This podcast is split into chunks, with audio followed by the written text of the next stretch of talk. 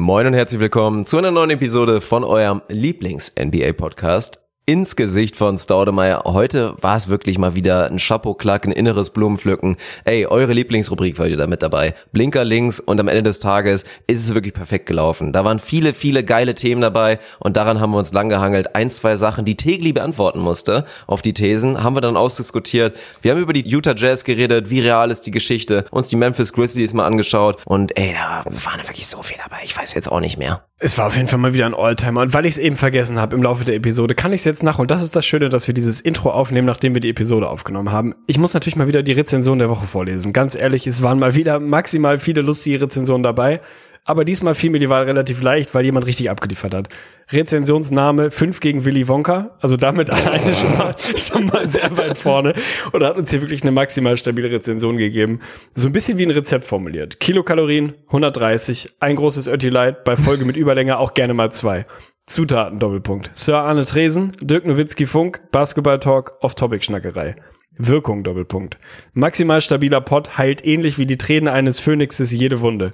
Ob abrasierte Nippel oder den aufkommenden Würgereiz nach James Hardens 30. Dreier-Attempts. Verzehrempfehlung. Konsumieren Sie eine Folge wöchentlich.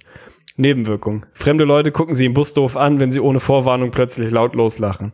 Stiftung Waretest, Laborchef Dr. Klenk von Alpezin, Gönjamin Blümchen, Baby Yoda und Peter Maffay geben die Gesamtnote sehr gut. Also maximales Shoutout geht raus auf jeden Fall. Ich hoffe, die Episode, die ihr jetzt gleich hört, wird dieser Bewertung gerecht. Ich würde mich auf jeden Fall drüber freuen. Viel Spaß beim Hören. Macht's gut, haut rein. Buckle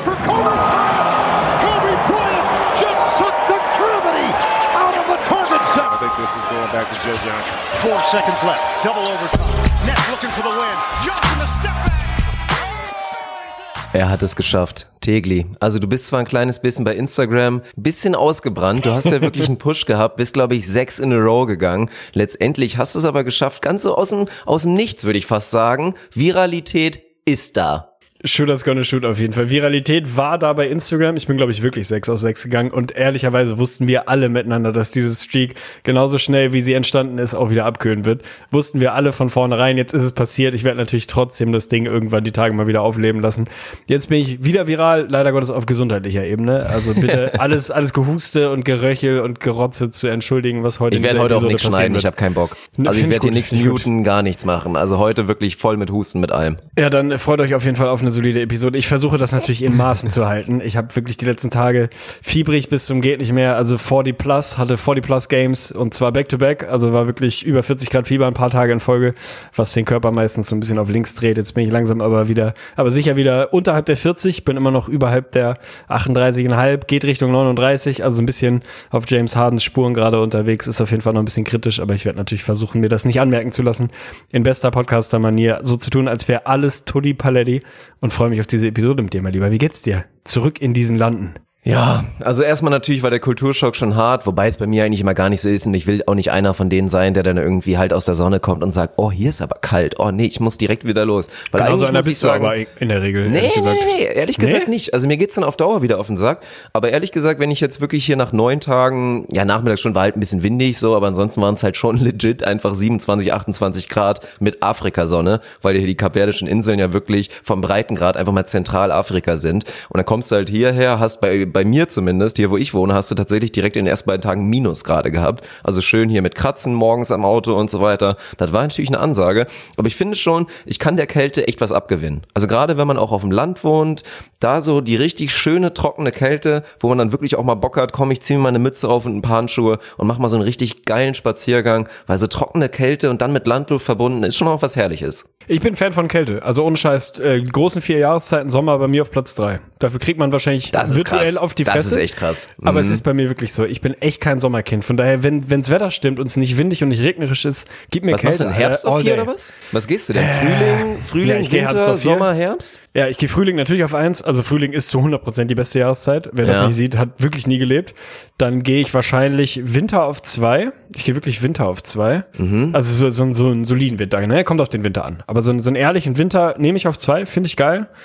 Dann gehe ich Sommer auf drei, aber wirklich nur ganz knapp vor Herbst, weil Herbst halt eigentlich theoretisch Potenzial, also hat wirklich Upside ohne Ende, aber Floor vom Herbst ist halt auch richtig für die Tonne. Also wenn es dann halt wirklich dieser Nieselregen, kalt, Wind, ist das keine? Sonne, Wann, wann geht denn offiziell der, der Frühling los? Ach, hier Sommer, Sonnenwende und so, ey, frag mich nicht, ey. Ich habe früher, frag, musste Freund des Podcasts Jörg Kachelmann vielleicht mal anrufen. Twitter den mal an, der ist auf jeden Fall heiß auf Twitter, der kann uns das Ich schau bestimmt das mal sagen. kurz nach. Weil Ich, ich, bin finde in das gerade wichtig, ich will schlecht. das jetzt etablieren. Aber pass auf, hier, äh, ne, wir haben ja auch Lerneffekt, Lernauftrag. IGVS ist ja nicht nur ein Basketball-Podcast, sondern auch immer wieder gesellschaftlich relevant Bildungs, Bildungsfernsehen, Bildungspodcast, Bildungsradio, wie auch immer du es nennen willst. Ich konnte mir, ich würde sagen, ungefähr 27 Jahre lang nicht merken, wann man die verfickte Uhr vorstellt und wann man sie zurückstellt. Ich konnte es mir immer einfach nicht merken, bis mir irgendwann jemand gesagt hat, hier, Eselsbrücke, ne? Also ich tippe mir gerade so so wissentlich an äh, an die Schläfe, wie man das macht. Wenn du die Stühle, also stell dir vor, du hast einen Balkon und du hast Balkonstühle. Wenn du die vorholst und vorholen heißt quasi, du holst sie raus aus dem Keller,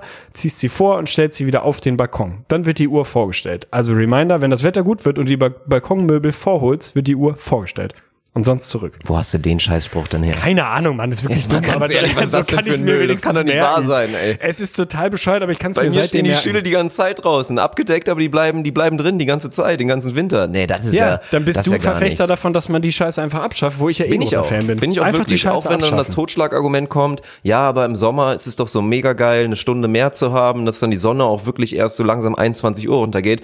Ja, habt ihr recht, aber andersrum ist es im Winter auch einfach so, ey, also Depression einfach mal komplett Volley nehmen und kurz mal auch drüber nachdenken, es einfach zu beenden, weil es ja wirklich das Schlimmste ist oder einer der schlimmeren Sachen, die es im Leben so gibt, wenn dann gefühlt so halb vier einfach schon kein Licht mehr ist. Und gut, ich habe jetzt in dem Sinne glücklicherweise keinen Bürojob, du wirst das eher kennen mit dem Klassiker, dunkel Safe. raus, dunkel wieder zurück. Das ist schon echt ein Zustand, ich weiß es nicht. Und ich finde, gerade auch wegen der Verwirrung, und so ein Sommerabend ist trotzdem schön. Auch wenn es dann irgendwann dunkel ist und du hast noch irgendwie 22 Grad, ist trotzdem auch eine geile Geschichte. Von daher, ich bin fester Verfester, Verfechter davon, zu sagen, ganz aufhören mit der Scheiße und einfach lassen. 100 Prozent. Eins in Chat, wenn ihr das auch so seht. Und zwei in Chat, wenn ihr genauso wie ich gar keine Ahnung davon habt, wann man die Uhr vor und zurückstellt. 100, ich würde, over under, ich würde sagen, 45 Prozent unserer Hörer und Twitch-Follower und was nicht alles haben keine Ahnung, wann man die Uhr vor und zurückstellt. Bin ich mir absolut sicher. Ich will jetzt übrigens, das will ich mal etablieren, wenn wir das jetzt schon immer als Stilmittel mit reinnehmen, halt natürlich vom Twitch-Stream und so weiter,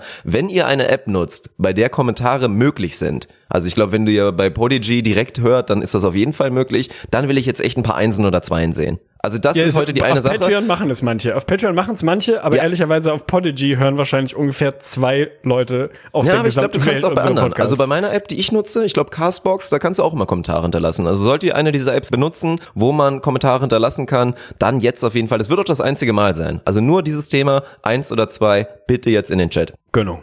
Ja, ansonsten muss ich mir jetzt erstmal daran gewöhnen, dass wir in einer Welt leben, in der Marcus Smart einfach elf Dreier getroffen hat. Ja, gewöhnlich dran. Das wird nicht das letzte Mal gewesen sein. Ey, ohne Scheiß. Der Mann ist einfach eine Legende. Der Mann ist, und bleibt eine Legende. Ey, das, er ist wirklich, er ist einfach ein Phänomen. Also der Saisonstart, wo er wirklich brandheiß war und alle auf einmal dachten, ach du Scheiße, Marcus Smart kann auf einmal auch noch Dreier werfen mit hohem Volumen, 40 Prozent. Dann hatte er eine Phase über vier, fünf, sechs Wochen, wo seine Quoten wieder sowas von hart in den Keller gegangen sind. Also gefühlt hat er minus 37 Prozent getroffen. Jetzt ist eigentlich alles so wieder beim Alten und dann tatsächlich knallt er da so eine Nacht raus. 11 aus 22, absolut unglaublich. Und kleines Quiz für dich, kleines Mini-Quiz. Marcus Smart, einer von vier Spielern nur, die es geschafft haben, elf oder mehr Dreier in dieser Saison zu treffen. Und jetzt will ich einmal wissen, erinnerst du dich noch an die letzten, an die anderen drei? Ach du Scheiße. Äh, puh, also ich war da auf jeden Fall irgendwie dieses Jahr schon mal, bin ich schon mal drüber gestolpert. Also äh, ich bin eigentlich nicht, nicht völlig blank. Ich würde sagen, oh Gott, hat Harden schon, hat Harden schon genug getroffen?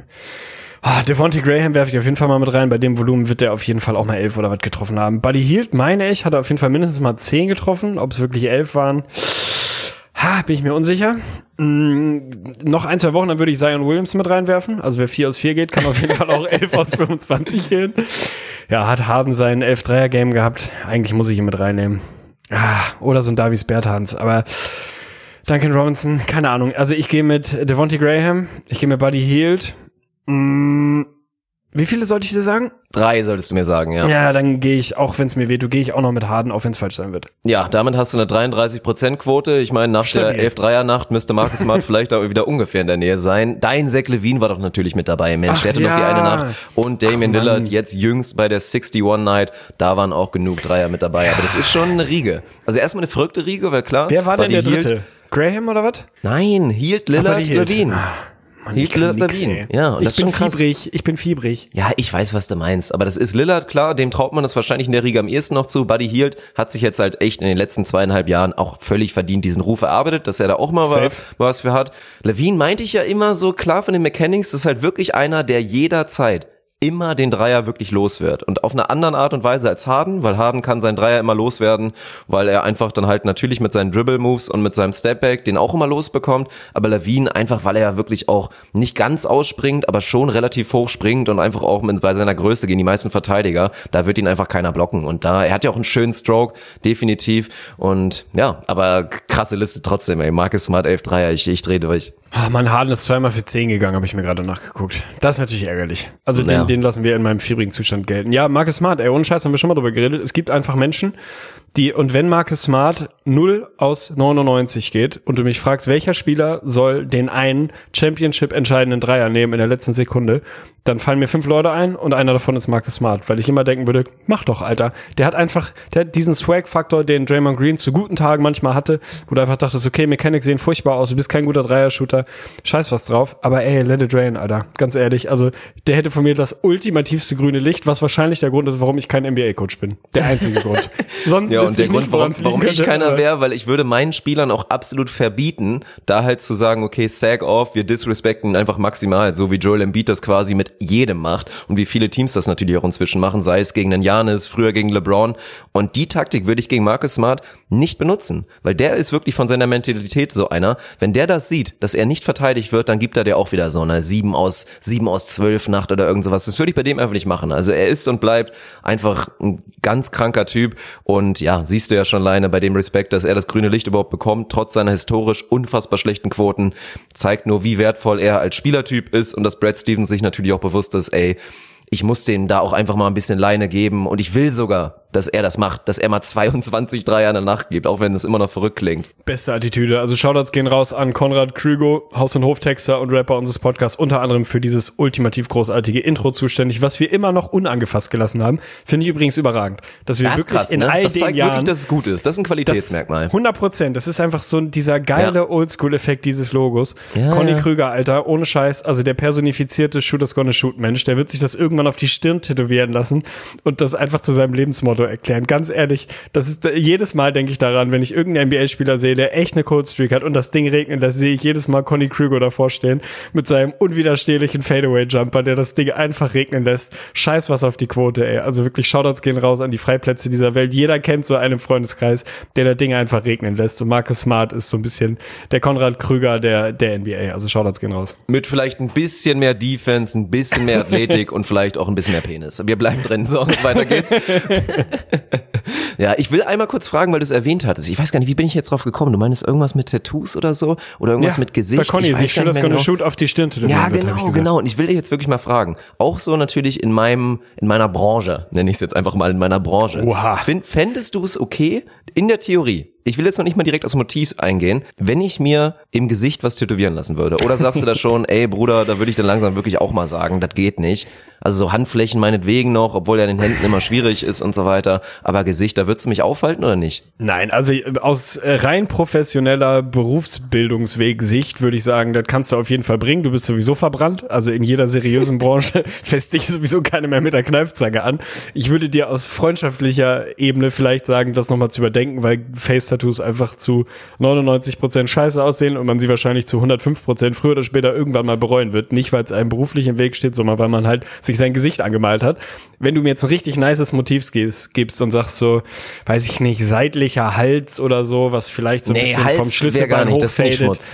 Hals da, da können wir drüber reden. Wenn du jetzt wirklich über Gesicht redest, muss ich Mhm. dir auch, ich, und ich weiß, ich weiß ja, wenn ich dir jetzt auf einer rationalen Ebene sage, macht keinen Sinn, dann wird das bei dir links rein, rechts rausgehen. Wenn ich dich aber bei bei deinem Narzissmus packe und sage, Dirk, mein Lieber, so ein schönes Gesicht, was du hast, solltest du nicht entstellen durch sowas wie ein Tattoo, dann kriege ich dich. Dann wirst du sagen, ja, okay, hast recht, ich lass das Ding, wie es ist. Also, ey, aber hol mich mit ab. Also, was wäre das Motiv? Ey, ihr so könnt gerne mal nachgucken. Oder? Also ich guck ja, ich guck ja gerne, ist ja einer, ja, es ist so emotional einer meiner Lieblingsserien. Vikings, ich muss leider Oh ja. zugeben, dass die Oh ja. neueste Staffel echt eher Schmutz ist. Also ich weiß nicht, wer da übernommen hat, welcher Regisseur oder welcher Director. Ey, auf einmal lachst du dich da tot, weil das teilweise Slapstick ist mit den Dialogen und auch, ja, weiß ich nicht. Ist halt auch schade, so die Charaktere, die ich am meisten immer mochte, sind dann auch, ja, okay, kein Spoiler. Ich habe jetzt nicht gesagt, wer, sind vielleicht dann irgendwann auch nicht mehr dabei. Und das ist halt ein kleines Problem. Aber der Sohn von Ragnar, Ube, hat jetzt seit neuestem ein Gesichtstattoo. Und da einfach mal eingeben, Ube mit Doppel-B. Facetat, okay. einfach okay. mal eingeben. Bin ich pro. Und 100% pro. sieht Alter, geil aus, ist das oder? geil. Das sieht Meine komplett Güte, geil aus. Ja. Ja Steht ihm komplett das einfach mal zu 7000 Prozent? Also gebt mir Ja. bitte gerne eine Rückmeldung. Schreibt mir at Fische bei Insta, schreibt gerne mal eure Meinung rein, aber ohne Scheiß. Ich finde wirklich, dass es krank aussieht. Du hast mich überzeugt. Vergiss alles, was Danke. ich eben gesagt habe. Mal dich an. So kennt man den, so kennt man IGVS, ey. Mit viel Vernunft, stets konsequent unterwegs.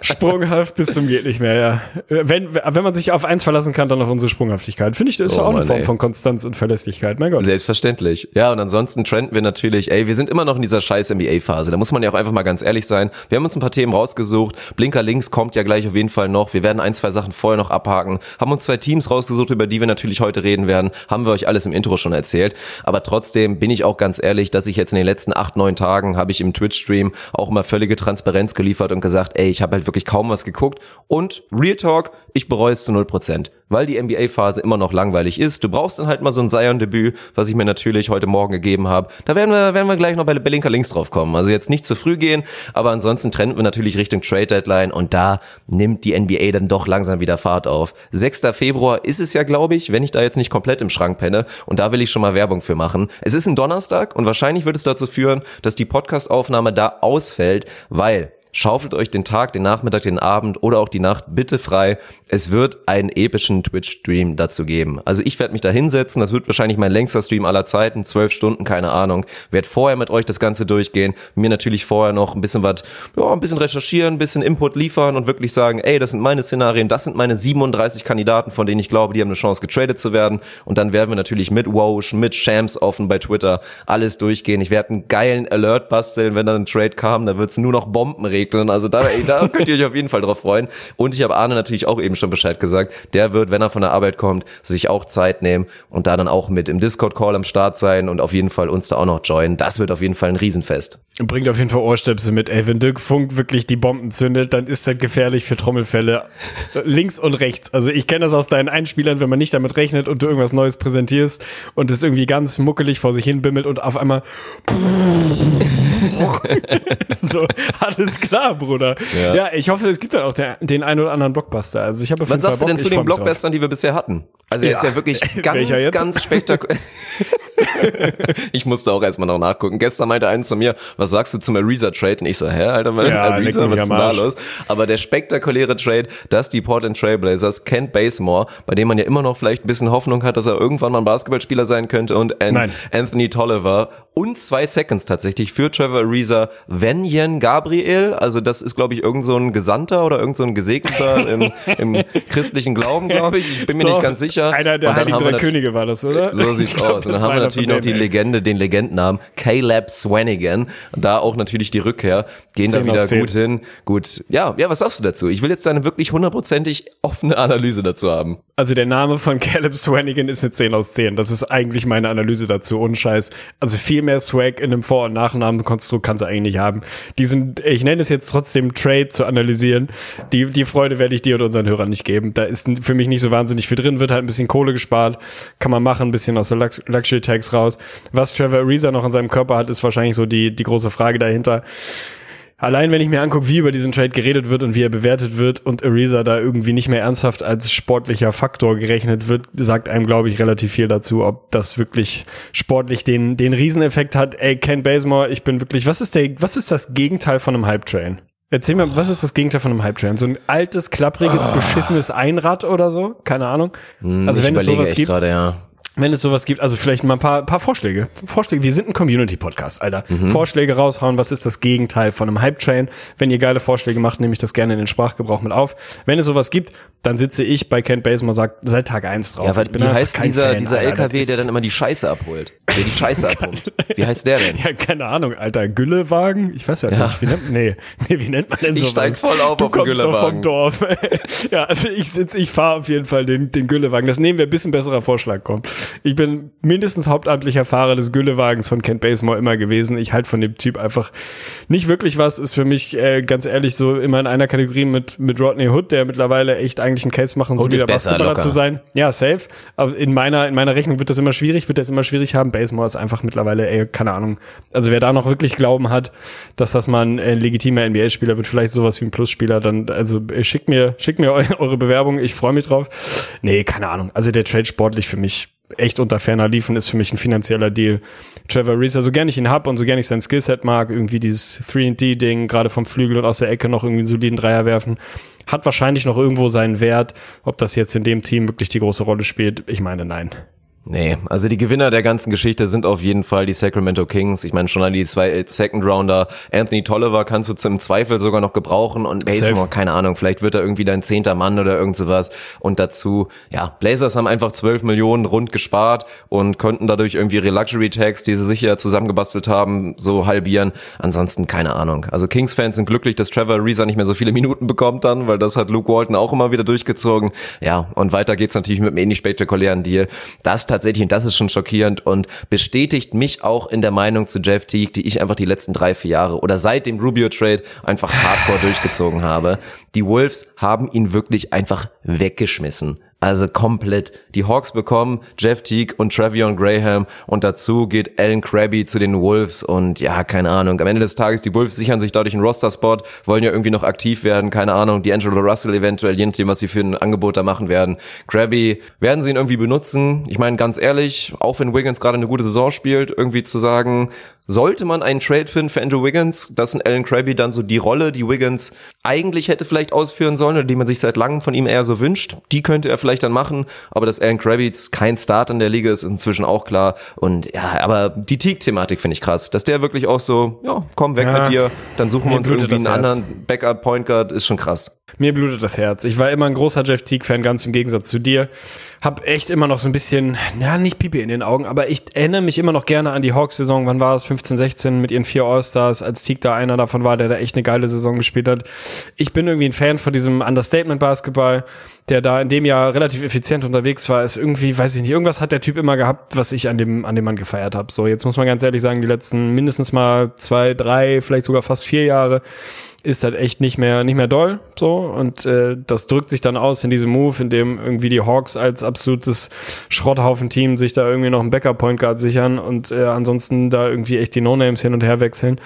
Tut mir ein bisschen weh. Es tut mir weh, aber ehrlicherweise hat sich das die letzten mindestens zwei, vielleicht sogar drei Jahre angedeutet, dass bei Teague da wahrscheinlich nicht mehr so wahnsinnig viel im Tank ist. Maximales Shoutout muss ich mal ganz kurz zwischendurch an Google raushauen, weil ich hier gerade auf BKRef bin und original oben rechts eine Ad angeboten bekomme für, für die Biografie von Ansgar Brinkmann. Also das ist wirklich eine 10 aus 10, Alter. Keine Ahnung, wo, auf welchen Website ich mich rumgetrieben habe. Aber das Ding wird gekauft. Aber 100 Prozent, ey. Finde ich geil. Nee, also tut mir ein bisschen in der Seele weh, Jeff Teague. Mein Gott, ist für mich immer so ein Herzensjunge gewesen, den ich irgendwie irrational geil fand. Mittlerweile, ich fahre noch nicht den Güllewagen, aber falls es irgendwo noch einen Hype-Train gibt, ich fürchte, der, der hat den, den Betrieb eingestellt, würde Nee. ich mir wahrscheinlich auch kein Ticket mehr lösen, ja. Ja, es ist schon traurig. Ich meine, klar, was wird passieren? Er wird jetzt der Backup-Point Guard von, von natürlich Trey Young sein. Er wird vielleicht auch mal neben ihm spielen. Aber ich werde jetzt auch nicht anfangen, euch zu erzählen, dass das ja für Trey Young super ist, so einen Veteran zu bekommen. Weil ich kann die Persönlichkeit von Jeff Teague nicht einschätzen. Ich fand ihn jetzt ehrlich gesagt nie sonderlich sympathisch und auch als Führungsspieler, da ist er auch immer untergegangen oder hatte das Glück, dass er halt neben Paul Millsap und neben vor allen Dingen auch Al Horford gespielt hat. Ob er jetzt wirklich Leaderqualitäten hat und dann im Trey Young so viel mitgeben kann, Weiß ich ehrlich gesagt nicht. Also von daher, ja, auch einer der Scheiß-Deals. Und dann kommen wir zur letzten News, die ein kleines bisschen traurig ist. Hast du es mitbekommen, dass Chandler Parsons einfach am Nachmittag von irgendeinem Besoffenen über den Haufen gefahren wurde? Ja, ja, ja. Krass, ey. Wobei Ja, ich aber, ey, du ohne Scheiß, ey? ich bin so ein kleiner Aluhut-Mensch, ne? Ich bin immer schon so Verschwörungstheorien mag ich ganz gerne. bloß. Und die, die Sache ist ja wirklich, also erstmal, erstmal tut mir das, wenn das alles so stimmt, mit halt wirklich, da wird, wird ja geschrieben, hier Schädeltrauma oder teilweise von Brain Damage gesprochen und dann ist irgendwie auch komplett hier Bandscheibe im Arsch und so noch allen möglichen Geschichten sind halt wirklich Sachen, potenzielle Verletzungen, von denen er nicht, die nicht nur dazu führen werden, dass er kein Basketball mehr spielen kann, sondern auch wirklich einfach, ja, für die nächsten Jahre, Jahrzehnte damit Probleme bekommt. Und das ist natürlich erstmal riesig traurig. Für mich ist es auch traurig, weil ich jetzt offiziell einfach die Akta Chandler Parsons zumachen muss und archivieren muss. Das ist einfach schade, weil ich hätte es trotzdem gerne nochmal gesehen. Ich war immer von seinem Basketballtalent einfach ein riesen Fan und Verfechter und hätte auch immer geglaubt, ey, wenn der Mann physisch ähnlich wie wir jetzt immer über Gordon Hayward reden, wenn der physisch an 80, 90 Prozent mal wieder rankommt, dann ist das einfach klar nicht auf dem Niveau, Niveau wie Gordon Hayward. Chandler Parsons war nie ein Star, nie ein All-Star. Aber dann ist das einfach ein richtig geiler Rollenspieler, ein richtig geiler Basketballer. Und jetzt werden wir es nicht sehen. Ich habe aber so ganz leicht die Verschwörungstheorie. Man darf nicht vergessen. Er hat jetzt den letzten Jahr seines Vertrags, glaube ich, kriegt gerade noch mal richtig dick. Danach ist Schluss. Ich weiß aber nicht, wie das Recht da ist, also wie da wirklich das Sportrecht, keine Ahnung ist, wenn du da sagen kannst, ey, ich bin NBA-Profi, ich hätte Vertrag XY bekommen, jetzt kann ich dich nicht mehr ausführen. Also, weil er hat sich da auch ja, spektakuläre Hilfe geholt, da kannst du wahrscheinlich auch nochmal richtig fetten Schadenersatz rausklagen.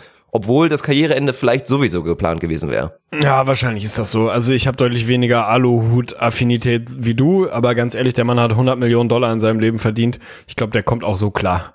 Wir müssen uns nicht so wahnsinnig viel. Aber am Ende des Tages wissen wir immer, die machen. Leute wollen einfach immer noch mehr Kohle. Natürlich, mehr ist mehr. Oder vor allen Dingen, Aber du hast ja auch was- was- was dahinter, Vertrag? die dann sagen, Sag mir, was für einen Vertrag Chandler Parsons noch bekommen hätte.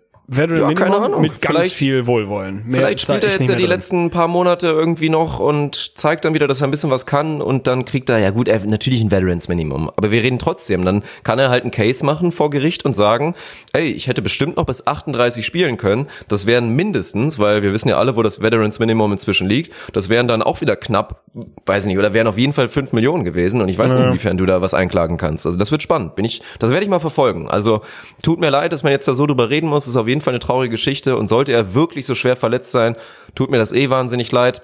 Dann muss er auch die Fickerei ein bisschen hinten anstellen in nächster Zeit. Das ist natürlich auch ärgerlich für jemanden, der so gut aussieht. Aber da werden wir, ich werde weiter dranbleiben, dann berichten. Ja, ganz ehrlich, so der, was war das, 2013, 14, letztes Jahr bei den Rockets Parsons, ey, das war schon Rockets geiler auch Zocker, der Mann. Mavs Parsons, das Der war schon erstes richtig Jahr geil. Mhm. Mavs Parsons, das war schon ein richtig geiler Zocker, ja. War Ja. ich auch echt ein Fan, ey. Tut Diesen ein bisschen weh. unfassbar langsam Release und trotzdem geil und einfach aber ein geiler Passgeber. So bisschen auch so anders als Joe Ingles, aber so dieser unterschätzte Point Forward, es war, war herrlich, wirklich. Ja, wir können nur die Daumen drücken und äh, die Wurstfinger, dass das halbwegs glimpflich Und dann gehen wir von einem Downer eine natürlich in den. Upper, weil jetzt kommen wir in unsere allseits beliebte Rubrik Blinkerlinks. Oh, ich Für alle, die jetzt ganz Puls. neu dabei sind, erkläre ich es nochmal ganz kurz. Ich werde jetzt Arne wirklich rapide, nachdem das Intro gelaufen ist, einfach irgendwelche Thesen oder Fragen vorstellen. Und er darf nicht überlegen, er muss wirklich einfach wie aus der Pistole geschossen rausknallen, was er zu der These oder zu der Frage sagt. Ich habe acht an der Zahl, glaube ich, vorbereitet. Am Ende werden wir uns nochmal ein paar spannende Dinge vielleicht raussuchen und ausdiskutieren. So läuft die ganze Geschichte. Das ist Blinkerlinks. Los geht's.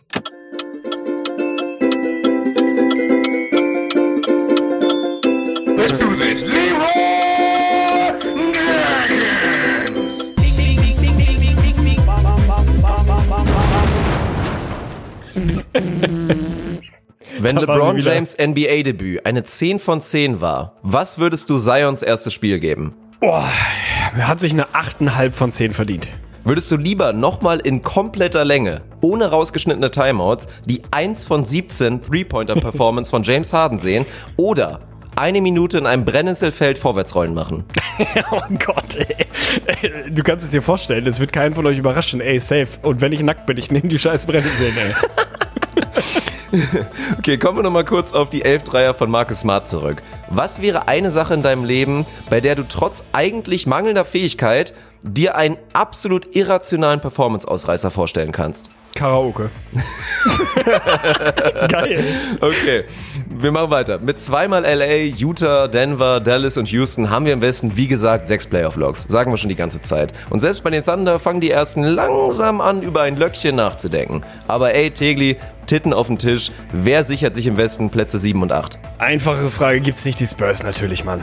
7 und 8. Thunder? Dann natürlich auch noch die Blazer. Ja, also wenn du die Thunder nicht mit drin hattest, ja. Also die Thunder sind für mich Lock. Ich habe sieben Locks und Team 8 sind die, die Spurs. Also Na wenn gut, die Thunder nicht mit gut. drin sind, dann beide. Alles klar. Neben dem Ersatz für Dwight Powell, ja, Achillessehnenriss, F in Chat, ganz bittere Geschichte, sucht Dallas scheinbar nach einem 15-Plus-Scorer mit Size, laut Berichten. Wen würdest du realistischerweise bei den Mavs gerne sehen? Oh, der ist aktuell kein 15-Plus-Scorer, aber er hätte das im Tank und wäre das bei den Mavs sofort. Gib mir Otto Porter Jr., Alter. Ah, okay. Von allen Teams mit einem Winning Record in der NBA aktuell, welches ist am wenigsten real? Boah, das ist schwierig. Das ist auf jeden Fall schwierig. Ich muss es wie jedes Jahr machen und es tut mir wirklich leid, aber es sind die Pacers. Wer ist aktuell der beste Spieler, an den wir uns in 20 Jahren nicht mehr erinnern werden? Rudy Gobert wahrscheinlich. Vor wenigen Tagen hat Kemba Walker nach 28 Niederlagen in Folge, in Zahlen nochmal 28, gegen LeBron James endlich gewonnen. Was ist oder war deine schlimmste Losing Streak in deinem Leben?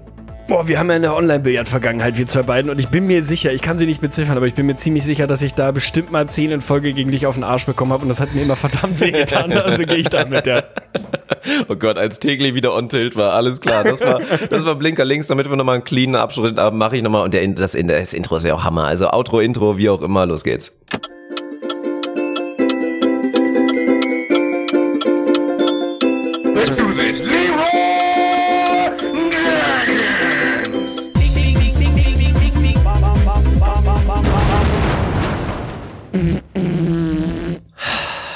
Mensch, das war wieder herrlich, oder? Oh Gott, ich habe schon wieder Puls bis nach Mappen, ey. Das ist wirklich Und das mit Fieber so noch so. eine Mit so leichten anstrengende Restfieber, Episode. Blinker links, ey. Das darfst du keinem Arzt, erfe- äh, äh, das darfst du keinem Arzt erzählen. Das geht eigentlich gar nicht. Ja, Hausarzt dreht sich in seiner Praxis auf jeden Fall auf der Matte um. Ja, nee, aber Shoutout gehen raus an dich mal wieder. Er hat wieder großen Spaß gemacht, aber es ist wirklich die Rubrik, bei der ich am aufgeregtesten bin als derjenige, dem, dem sie vorbereitet wird, obwohl du eigentlich rein faktisch objektiv nichts falsch machen kannst, aber dieser Timer, also ey, ganz ehrlich, seitdem habe ich so viel mehr Respekt davor, wenn Leute in irgendwelchen, keine Ahnung, also jetzt nicht Wer wird Millionär, weil da hast keinen Timer, aber in irgendwelchen Quizshows sitzen, wo es halt einen Timer gibt. Ohne Scheiß, die einfachste Frage der Welt Ja, ist ja. auf einmal so eine Hürde. Also es ist echt nicht einfach, aber ey, hat, hat Bock gemacht. Es ist wirklich hart. Das habe ich auch immer wieder gemerkt, bei mir teilweise. Und da habe ich auch wirklich immer Empathie, weil ich stelle mir dann vor, wie es bei mir selber wäre, wenn ich hier meine Quiznacht mache auf Twitch. Da, ey, die Leute stehen da teilweise auf dem Schlauch. Ne? Also ich mache natürlich auch manchmal harte Fragen, du kennst es ja auch. Aber selbst so bei leichteren Fragen, dann natürlich mit so ein bisschen Puls, weil ist für die dann auch vielleicht ein bisschen was Besonderes, wenn du vor der kleinen Twitch-Community da trotzdem live irgendwie am Start bist und irgendwas beweisen musst und der Chat gleich wieder irgendeinen Scheiß schreibt, ist echt ein spannendes Phänomen. Ja, safe auf jeden Fall. Also freue ich mich drauf, wenn die nächste Nacht ansteht. Aber ich habe bestimmt ein, zwei Sachen gesa äh, gesagt, über die du jetzt nochmal sprechen Na, möchtest. fangen ich hab's wir mal ganz vorne an, verdrängt. weil ich fand, ich fand die Aussage eigentlich ganz gut, aber fangen wir doch mal ganz kurz bei Zions Debüt an. Und das ist ja das Schöne, ich habe es ja auch gesagt, endlich hatte man wieder einen Grund heute Morgen mal, weil ich ja immer so mache, ich konsumiere NBA immer halt den Morgen danach, so ganz schön mit dem Kaffee und so weiter, richtig romantisch. Und natürlich habe ich mich sehr drauf gefreut auf Zion Williamson und wäre man auf auf Twitter oder auch auf NBA Reddit aktiv dabei gewesen, war das halt schon extrem witzig, weil das mal wieder ein perfektes Exemplar dafür wäre, für so diese irrationale Schnelllebigkeit. Dann wurde da nach der ersten Halbzeit, wurde da wieder geschrieben, oh, Zion total schlecht, Bast und so weiter. Und dann hat er dann in der zweiten Halbzeit diese 17 Punkte in Folge und angesprochen von dir, diese vier Dreier oder zumindest drei davon auch in Folge bei den 17 Punkten. Wahnsinn. Also 8,5 hattest du gesagt. Ich würde, glaube ich, ich würde, glaube ich, mitgehen, weil ich fand es auch sehr spannend, dass dann auch seine Teammates da direkt am Spiel natürlich meinten, ey, das war wirklich absolut nichts Besonderes. Also klar, die Zahlen lesen sich sehr gut, weil ich glaube, was hat er gespielt? 20 Minuten oder was? 22 18, ja. Punkte? 22 Punkte, 9 Rebounds oder irgendwie so, noch ein paar Assists, dies, das und so weiter. Wenn du das auf 36 rechnest, ist es krank. Und die meinten halt so, ey, also das finden wir jetzt, wir persönlich gar nicht krass, was er da gemacht hat. Ja, das ist halt das Ding. Also für mich ist ja die Frage, was macht so ein gerade NBA-Debüt wirklich spektakulär? Das war ja die Frage. Und für mich braucht es dann halt nicht nur einfach irgendwie eine, eine massive Statline, sondern es braucht, damit man sich da wirklich lange dran erinnert, so wie an LeBrons Debüt, braucht das irgendwie auch eine Dramaturgie. Da muss irgendwas dabei sein, an das ich mich erinnere. Und da sind halt 17 Punkte in Folge und 4 aus 4 und ultimative Heatcheck-Dreier und alles, was da irgendwie letzte Nacht dabei war. Das passt da halt 100% rein.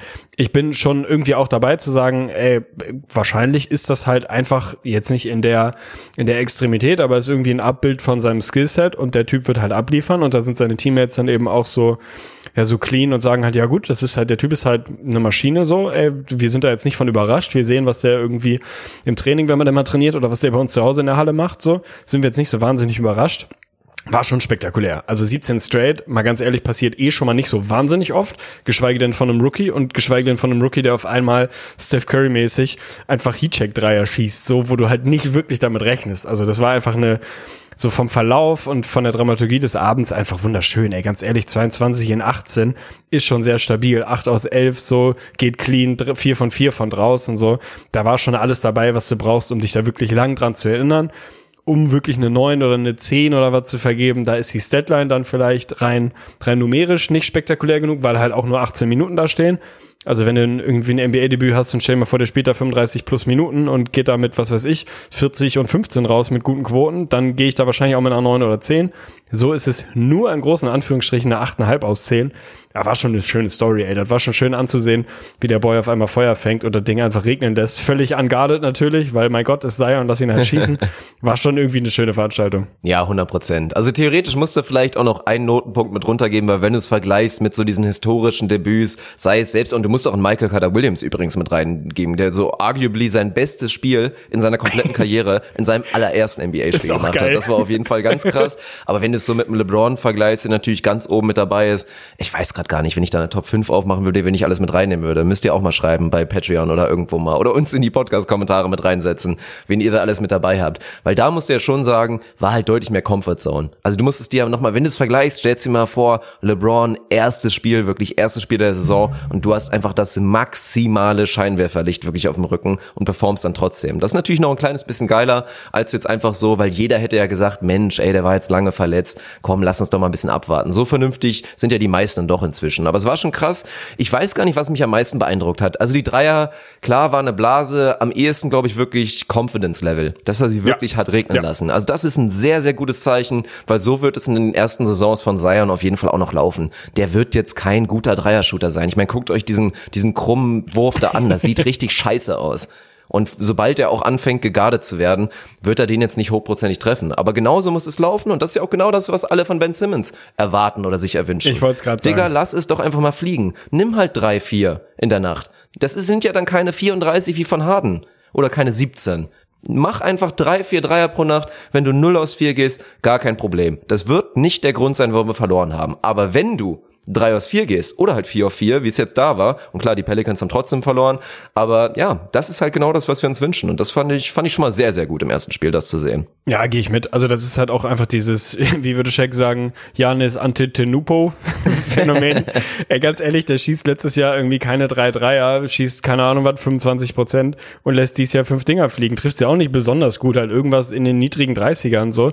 Der Vergleich hinkt natürlich, weil Janis irgendwie andere Qualitäten hat. Aber ganz ehrlich, lass das, lass das Ding halt regnen. Und den Aspekt fand ich tatsächlich sehr schön zu sehen, dass Zion da überhaupt keine Scheu hatte, sondern das Ding einfach hat fliegen lassen. Und ich gehe, das natürlich kann ich nicht beweisen, aber ich glaube, selbst wenn er die ersten zwei komplett brick, lässt er den dritten trotzdem fliegen, weil das irgendwie so eine Attitüde war, wo man das Gefühl hatte, das hat er sich auch ein bisschen vorgenommen war einfach ein rundum schönes Spiel für mich. Ein bisschen, natürlich kannst du ihm das nicht vorwerfen, so, aber ein bisschen schade, dass das Ding am Ende los ist und zwar ein wichtiger, ja, also mhm. tatsächlich ein Playoff-Kampf irgendwie so, direkter Konkurrent um die hinteren Playoff-Plätze. Das finde ich ein bisschen schade. Was ich schön fand an diesem ganzen Ding war halt einfach dieses, Zion hat eigentlich seinen Stint gespielt und es war irgendwie klar, dass er jetzt rausgeht, weil er halt irgendwie in jedem Viertel irgendwie nur die ersten paar Minuten gespielt und dann irgendwann rausgeht. Und dann siehst du halt draußen schon immer die Jungs sich irgendwie ausziehen und fertig machen und so, dann kommt irgendwann Favors angeschlendert und will irgendwie rauf. Zion läuft aber gerade so ein bisschen heiß und dann siehst du diese Figuren einfach so im Minutentakt wieder zurück zur Bank schlendern und sich wieder anziehen, weil halt irgendwie klar ist, da gucken wir jetzt mal schon erstmal noch, mal mit, wie weit das jetzt hier so abläuft.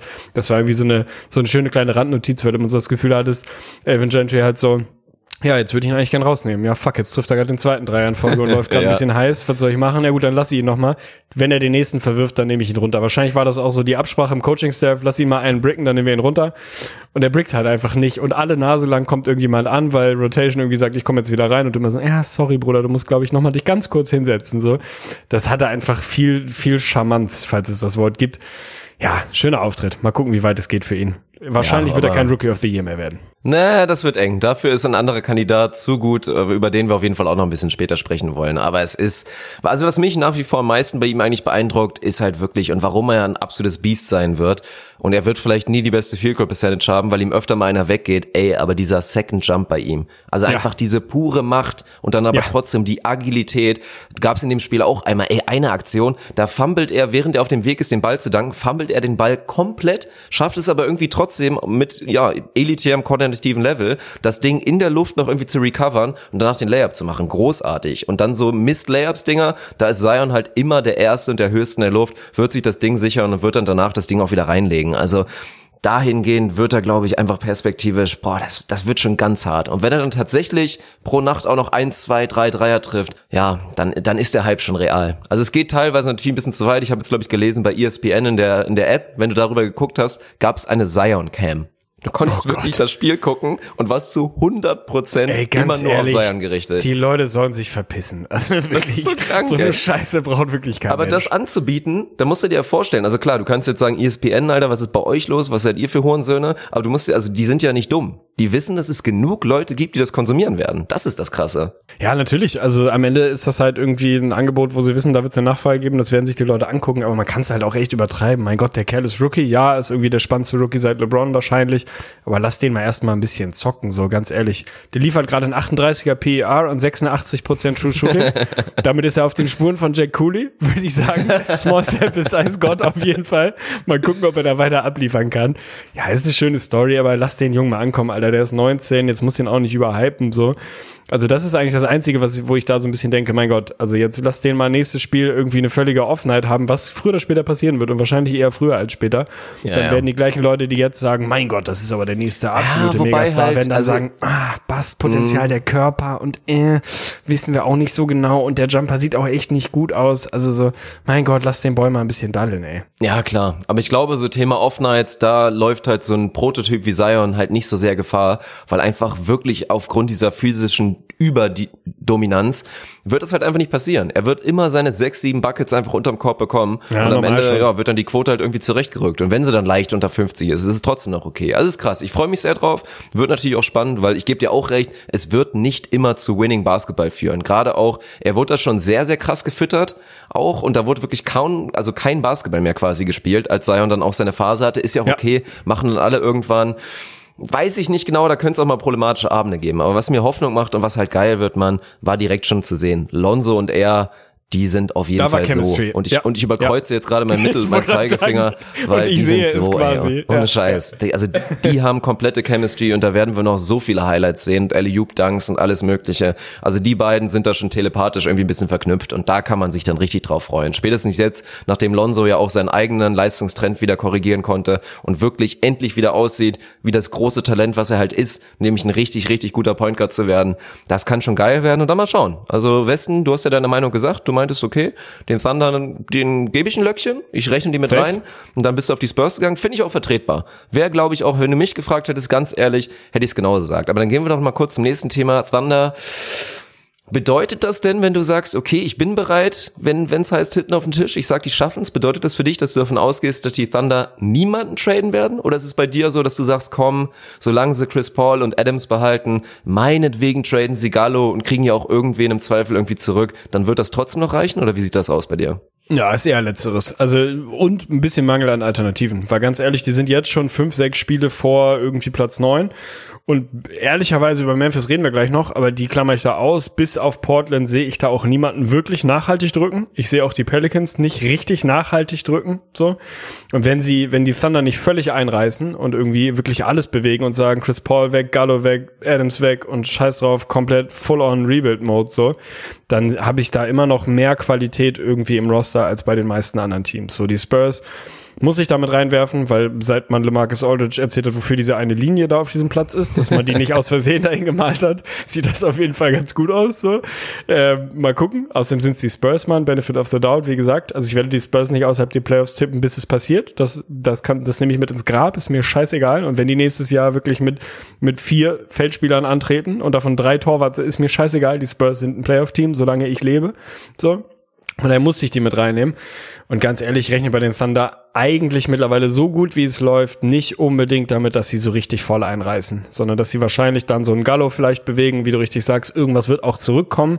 Und ich bin riesen Gallo-Fan, aber solange du quasi das das Trio aus Chris Paul und äh, SGA und irgendwie Steven Adams noch mehr oder weniger beisammen hält, glaube ich, dass da genügend Substanz ist, um diesen Vorsprung zu halten. Wahrscheinlich nicht, um da nochmal richtig einen Roll zu machen und irgendwie Fünfter zu werden. So, ich sehe sie jetzt nicht nach oben attackieren und ich habe es auch irgendwann in einem Podcast mal gesagt, ich halte sie in keiner Konstellation für gefährlich. Selbst wenn sie jetzt so bleiben sollten, halte ich sie nicht für gefährlich in der ersten Runde, sondern werden da in meiner Welt, ich habe glaube ich mal gesagt abgeschossen, aber sagen wir mal problemlos geschlagen. So.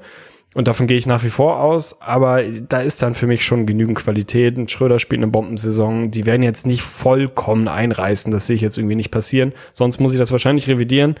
Aber solange sie da nicht drei aus den vier irgendwas bewegen, sind sie für mich ein Playoff-Team. Ja, ja, es ist schon, ich bin auch dabei. Und wenn ich, wenn man da auch raufguckt, ey, die stehen jetzt 20 und 23 und das bedeutet ja, die brauchen einen guten Run und sind dann einfach mal wieder locker, safe, komfortabel auf 500. Ich gucke aber gerade auf den Schedule, der sieht okay aus. Die nächsten fünf Spiele, gut, Suns, Raptors, Bulls, Jazz, Hornets, da kannst du viel von gewinnen. Aber danach schon krass, acht Auswärtsspiele in Folge. Und das ist dann schon auf jeden Fall auch ein richtungsweisender Stint. Hinten raus wird es im Zweifel natürlich ein kleines bisschen leichter, aber acht Auswärtsspiele in Folge, ey, das ist schon ein satter Roadtrip, der das da die Richtung anzeigen wird. Ob sie zur Trade Deadline dann aktiv werden, mal schauen. Ja, meine Meinung zu den Thunder habe ich schon ganz auf dem Stream natürlich gesagt. Ich wünsche mir wirklich, dass sie eigentlich gar nichts machen, also auch noch nicht mal Gallo traden. Ich glaube, dass wenn du Gallo tradest, das tut zwar weh, aber dass du es irgendwie auffangen kannst, wenn du anfängst mit Paul oder auch nur Adams, bin ich raus dann sage ich, das klappt nicht mehr. Unterschätzter Trade wäre tatsächlich, ich, ich geier da ein bisschen drauf, weil Robert Covington liest man ja jetzt natürlich schon sehr prominent überall. Und da gibt's viele Bewerber und viele auch, die da, glaube ich, viel bieten werden. Aber ich habe da so ein Szenario, wenn sich die Timberwolves eventuell einbilden können, die suchen einen Point Guard, Dennis Schröder spielt eine gute Saison, wenn die irgendwie sagen, boah, wir haben Bock auf Schröder und wollen ihm bei uns wirklich eine Chance geben und dann hat er mit, mit Carl Anthony Towns seinen kongenialen Pick-and-Roll, Pick-and-Pop-Partner, wenn du da einen Deal machen kannst, Dennis Schröder gegen Covington plus natürlich ein bisschen X, ohne großes abzugeben. Alter Schwede, ey. Dann hätten die Thunder nochmal ein richtiges Upgrade und hätten so dieses letzte fehlende Piece, dass ich sie wirklich so hundertprozentig seriös ansehen würde. Ja, gehe ich mit, so. Natürlich wäre das für mich ein Upgrade, aber also was heißt dann auch seriös, ne? Also sind sie gut genug, um eine erste Runde ohne Homecourt zu gewinnen? Auf gar keinen Fall. So, die verlieren sie dann halt trotzdem, weil wer auch immer auf Plätzen eins bis vier einläuft, hat einfach für mich ganz klar besser ist als die Thunder selbst in dem Szenario. Ja, aber, aber ey, wenn dann sagen wir, mal, sagen, wir mal die, sagen wir mal, die Thunder werden irgendwie dann Sechster pushen komplett. Chris Paul geht all in. Steven Adams wird immer besser. Und die sind einfach ein sackstarkes Team. Gallo läuft nochmal heiß. Die werden Sechster. Und spielen dann in der ersten Runde nicht gegen die Clippers, nicht gegen die Lakers, sondern, sondern gegen die gegen Jazz die oder gegen die Nuggets. Gegen die Jazz werden sie richtig vermützt. So, und warum sprechen wir wahrscheinlich gleich nochmal drüber, wenn wir über die Jazz reden. Denver ist natürlich immer das Dark Horse. Denver ist aber auch immer das Team, was man reinwirft, wenn man sagt, ja, okay, wenn du gegen die läufst, da geht Sagt man echt was. immer, ne? Ja. Die schießen dich vielleicht auch einfach in fünf Spielen komplett aus der Halle, weil sie gerade irgendwie eine gute Woche haben, eine gute Phase haben, die Offense läuft, Jokic fit ist, Jamal Murray irgendwie eine gute Phase hat, dann bomben sie dich halt auch komplett aus der Halle, weil du offensiv dann vielleicht einfach nicht mitscoren kannst und nicht mitgehen kannst. Aber die sind immer das Team, wo du sagst, na, die kann man auf jeden Fall, die kann man mal machen, so, ne? Die sind auf jeden Fall schlagbar, die sind nicht so, eine andere Liga, wie es meinetwegen die Clippers und die Lakers sind und für mich auch die Jazz sind, so sehe ich schon ein und ich wünsche mir aber ehrlicherweise einfach, dass die Nuggets dies Jahr jetzt mal gerade in der ersten Runde, vielleicht sogar in der zweiten, einfach mal so ein Statement setzen und sagen, ja Mann, das ist real. So dieser Record ist real. Wir sind ein real richtig, richtig gutes Team und wir haben auch keinen Bock mehr drauf, immer angesehen zu werden als die unter den Top 4. Ja, wenn ich mich entscheiden muss, dann nehme ich am liebsten noch die Nuggets, weil da kann ich mir noch vorstellen, dass ich die schlage. Das haben sie irgendwie gerade das Bild, das haben sie sich auch ehrlicherweise verdient, so. Und das hat auch ein bisschen was mit Spielweise und Attitüde und so Badass-Mentalität und so zu tun. Die ist in Denver halt nicht so richtig ausgeprägt, so ich wünsche mir trotzdem, dass sie da dieses Jahr mal rauskommen, dass sie in Runde eins, wen auch immer, ich hoffe, es bleibt jetzt nicht vier gegen fünf die Mavs so. Das wäre ein bisschen ärgerlich, aber ich hoffe, dass sie in Runde eins mal über irgendein Team, über irgendein Team, was genauso in die Serie geht und sagt, ey, ey gegen Denver könnte was gehen, dass sie da mal so richtig amtlich drüber fahren ja. und mal so ein Statement setzen. Das müssten so, das sie jetzt auch mal machen, damit man sie wirklich ja. ernst nimmt. Ist so. Ja, ja, ja. Ja. Ja, es ist sehr, sehr spannend. Und dann wollen wir die Chance nutzen, wir hatten es eben angekündigt, trotz natürlich dieser, dieser Assenz von Ja Morant, und das ist ja wirklich spektakulär, wir werden jetzt gleich drüber reden, wie wir den den Jungen einschätzen und langsam ist ja auch die Uhr abgelaufen. Ich habe immer gesagt, habe ein Command gesetzt bei Twitch, ab 30 Spielen fange ich an, mir so ein erstes klein, eine erste kleine Meinung über einen Rookie dann bilden zu wollen, weil vorher finde ich das einfach undankbar. Jetzt haben wir schon genug Sample Size gesehen von dem Mann, um natürlich zu sagen, und da werden wir uns auch einig sein, absolut spektakulär. Also wirklich Ja. sowas von spektakulär, aber trotzdem und trotz eigentlich auch ein Teamkonstrukt, du guckst da halt so hin. Das war ja auch der Grund vorher. Also da habe ich ja auch wieder, schäme ich mich immer, ich darf nicht mal so früh einen 180er machen. Wir haben vor der Saison drüber gesprochen und ich meinte eigentlich auch so Memphis, ey, der Kader ist gar nicht so schlecht.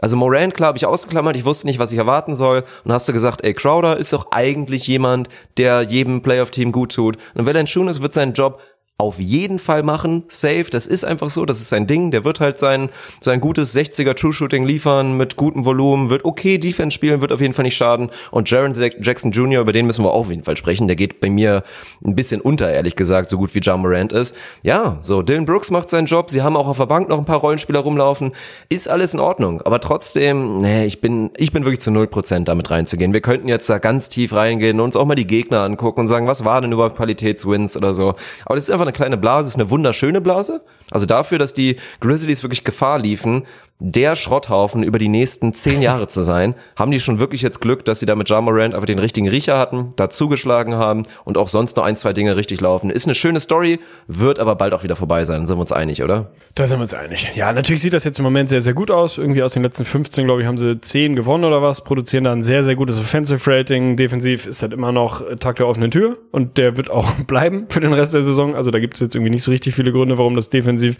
nicht nah an katastrophal sein sollte. Natürlich, wenn man über sie redet, redet man für mich auch zu wenig über Triple J, der auf jeden Fall einfach eine Bomben-Saison spielt und original auch einfach bis heute Topscorer der, der Grizzlies ist so. Man redet über Ja Morant und das auch völlig zu Recht. Natürlich, äh, ich setze mich jetzt hier nicht hin und sag, ähm, so Günter Netzer, like, so, ja, den verfolge ich schon seit Jahren und habe ich mir am College auch sehr intensiv angeguckt und mir war immer klar, was der für eine erwachsene Court Vision hat. Fuck it so. Ey, aber ganz ehrlich, gibt es im Moment viele andere Spieler in der Liga, denen es mehr Bock macht, beim Zocken zuzugucken als Ja Morant? So? das ist schon Und du krass. hast es am Anfang Ja, gesagt, hm. natürlich sind wir gerade in der NBA-Phase, die halt für den Arsch ist, so, da müssen wir nicht drum rumreden. Das ist, mein Gott, genau diese Spiele in den letzten paar Wochen, packt die irgendwo in eine Tonne, ey, ganz ehrlich. Also wie viele Spiele sind denn da, die einem noch irgendwie nachhaltig in Erinnerung bleiben? Dann äh, klammert man sich an irgendwelche Career Highs und an irgendwelche Triple Overtime Games, weil die jetzt irgendwie total spannend sein sollen. Die hast du drei Tage später vergessen, weil es halt gerade einfach so vor sich hin äumelt, so.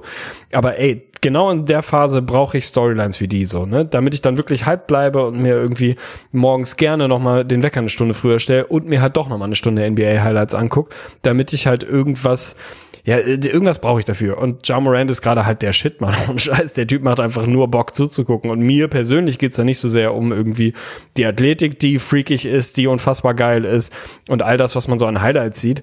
Ey, ganz ehrlich, die Court Vision von dem Boy, mein Gott, da könnte ich mich reinlegen. Also der hat eine, eine Awareness, in, in Ermangelung eines besseren deutschen Wortes, wo auf dem Platz gerade was passiert, wer gerade wo ist und eine, ist eine Geschwindigkeit in der Entscheidungsfindung, die groß ist. Also natürlich, er macht immer wieder diesen Fehler, wo dir jeder Basketballcoach sagen würde, Bruder, spring nicht mit dem Ball in der Hand in die Luft, ohne zu wissen, was du gleich machst. So, mach es einfach nicht, weil das wird zu 99 Prozent scheiße. Einer der wenigen Menschen, wo ich sagen würde, mach es, alter Bruder, weil du findest halt irgendeine geile Lösung, weil du irgendwie äh, gefühlt Augen an allen Ecken und Enden hast und auch im Kopf schnell genug bist, schnell genug schaltest und technisch gut genug bist, dann diesen Pass auch zu spielen. Sieht wahnsinnig schön aus. Also ist eine riesen Story und natürlich Runaway Rookie of the Year, da kann sich Zion jetzt auf den Kopf stellen, so das Kind ist im Brunnen. Ja, da Vollkommen müsste ja schon verdient. 30, 18 und 2 Ja. und 2 gehen Ja, mit den Blocks und den k- Steals. Ungefähr noch ein Spiel verpassen, so. Sonst wird es auf jeden Fall schwierig, sonst ist der Abstand da zu groß. Ist eine geile Story. Wenn du mich jetzt fragst, sind die, sind die Grizzlies irgendwie real? Sind sie ein ernsthafter Playoff-Contender? Nein, sind sie nicht. Also wenn du davon abhängig bist, dass ein Rookie-Point Guard, der überragend aussieht und Jaron Jackson Jr. und Dylan Brooks und du schießt mich tot irgendwie dein, dein Kernkonstrukt sind und dich dann irgendwie in die Playoffs führen sollen und Brandon Clark und so. Ja, natürlich tun sie das nicht. Aber ey, ganz ehrlich, vor drei Wochen hätten wir über Memphis geredet, als wirklich Hannover 96, 1. FC Nürnberg, der NBA, so vollkommen überflüssig, braucht kein Mensch, werden die nächsten Jahre keine Rolle spielen. Jetzt reden wir über sie als ein Team, was potenziell irgendwie in die Playoffs kommen kann. Geile Story, also richtig, richtig schön anzusehen. Wird nicht reichen für die Playoffs, muss es aber auch nicht. Ist einfach Entertainment-Basketball. Und das finde ich gerade in dieser Phase der Saison richtig geil. Ja, kann ich, kann ich alles nur bestätigen. Also Court Vision technisch muss ich schon nochmal sagen, ich finde Trey Young noch ein kleines bisschen geiler. Also vielleicht auch persönliche. Präferenz, aber ich finde ihn da ein bisschen, bisschen beeindruckender noch für mich. Aber ansonsten, das ist auch das, was ich wahrscheinlich am wenigsten erwartet hätte bei ihm. Und was mich dann dazu natürlich noch beeindruckt, der Mann, klar, wird er jemals irgendwie buff werden und so wie Janis so einen krassen Weg gehen? Wahrscheinlich nicht. Aber wie wiry strong er wirklich ist mit diesem, ja, das ist ja ein Frame, also der wiegt halt wirklich 70 Kilo, ne? Der Ja. wiegt auf seine Größe Ja. wirklich 70 Kilo und dann hat er ja immer wieder diese Highlights, wo er genau das macht, was du meinst, wo er einfach mit seiner Athletik in drei Leute reinspringt und dann trotzdem mit Doppelkontakt noch finisht. Das ist höchst beeindruckend. Na klar ist da noch viel Young Blood Scheiße mit bei, aber das ist, ist, ist geil. Ist eine schöne Story und gerade natürlich auch, ist ja eigentlich auch eine krasse Sache, ist auch wieder so ein, so ein Schlag ins Gesicht einfach, weil der Memphis Draft Pick, der jetzt ja auch drauf geht, der Erstrunden-Pick und eigentlich alle dachten, oh, das wird ja ein richtig schmackhaftes Ding und jetzt sieht das gerade ein bisschen anders aus. Also auch kein Incentive jetzt irgendwie zu sagen, ey komm, Valanciunas auch irgendwie wieder bestmöglich traden. Einfach ein bisschen draufbleiben, ey. Die Fanbase ein bisschen am Leben behalten, das ist gar kein schlechter Weg. Das ist ein unterschätzter Weg, weil stell dir mal vor, die Grizzlies wären, wie es phasenweise aussah, jetzt einfach mit Abstand das schlechteste Team der Liga. Ja. Vielleicht nicht die Ja. Lachnummer, weil das sind dann irgendwie dann wieder noch die Knicks oder irgendein anderes Team, aber einfach mit Abstand das schlechteste. Das richtet einfach Schaden an, der, der für mich in dem Sinne ein kleines bisschen unterschätzt ist. Nachvollziehbar. Beantworte mir eine Frage noch zu Memphis. Ich rede seit Jahren ja davon, dass das die Breakout-Season von Valanciunas wird. 15 und 10, gutes, gute Saison, 60 Prozent aus dem Feld, 40 Prozent von draußen bei relativ kleinem Volumen. Ja, gebe ich zu. Ist das die Breakout-Season? Kann ich die zählen? Also kann ich, kann ich mir die in die Bücher schreiben nein, und sagen, nein, kannst das du nicht zählen. Oh kannst Mann, du nicht ey. zählen. Aber Oh, ja, er macht das gut. Also ich meine, der einzige Grund, warum In Brandon 25 Clark bisher, Minuten, Mann. Ja, ich weiß. Weil, ey, eigentlich müssten die Grizzlies schon, schon längst sagen, ey, Jonas, das machst du ja wirklich klasse, mein Freund, aber wir müssen halt diesen Brandon langsamer spielen lassen, weil wir haben den gedraftet und der ist ein Riesentalent und wir müssen dem jetzt mal langsam seine Raps geben und ihn langsam mal so Richtung 25, 28 Minuten trennen lassen. Aber nein, Jonas Valanciunas ist so gut und so gut auch, dass man aktuell noch, ja, wobei, wir müssen jetzt über Jaron Jackson Jr. gleich reden, aber ey, einmal, ich muss es jetzt nochmal betiteln, weil es vielleicht viele jetzt auch nicht auf dem Schirm haben. Ich habe natürlich eben gerade über die Boston Celtics geredet. Mein Gott, haben die ein Pech im Nachhinein, ne? Das Ja. ist eigentlich auch nochmal eine krasse Storyline. Als man eigentlich dachte, boah, die Celtics sind so stacked mit ihren ganzen Picks. Die werden das Überteam sein. Mit diesen ganzen Erstrunden-Picks, was du da alles draus machen kannst. Und jetzt wirklich der nächste Pick halt von den Memphis Grizzlies, der 1-6 protected war. Das wird im höchsten Zweifel nicht kommen, weil die Grizzlies einfach zu gut sind. Geht er dann da irgendwie und ist dann halt so ein 10 bis 14 Pick, den dann irgendwie die Celtics da wahrscheinlich bekommen werden. Ist schon krass. Ist schon wieder sehr unglücklich gelaufen. Äh, maximal ärgerlich, aber das ist halt auch die Gefahr, die solche Moves so beinhalten, ne? Das ist halt, du hast ja keine Planbarkeit, da kann halt dann doch relativ viel, relativ schnell in kurzer Zeit passieren, wenn dann da irgendjemand um die Ecke kommt, wie so ein Ja Morant, der halt sich allem widersetzt, was man über Rookie Point Guards normalerweise so sagt und da halt auf einmal sein Team halbwegs relevant zu gutem Basketball führt, so und auf einmal ist der Pick halt für die Tonne, so.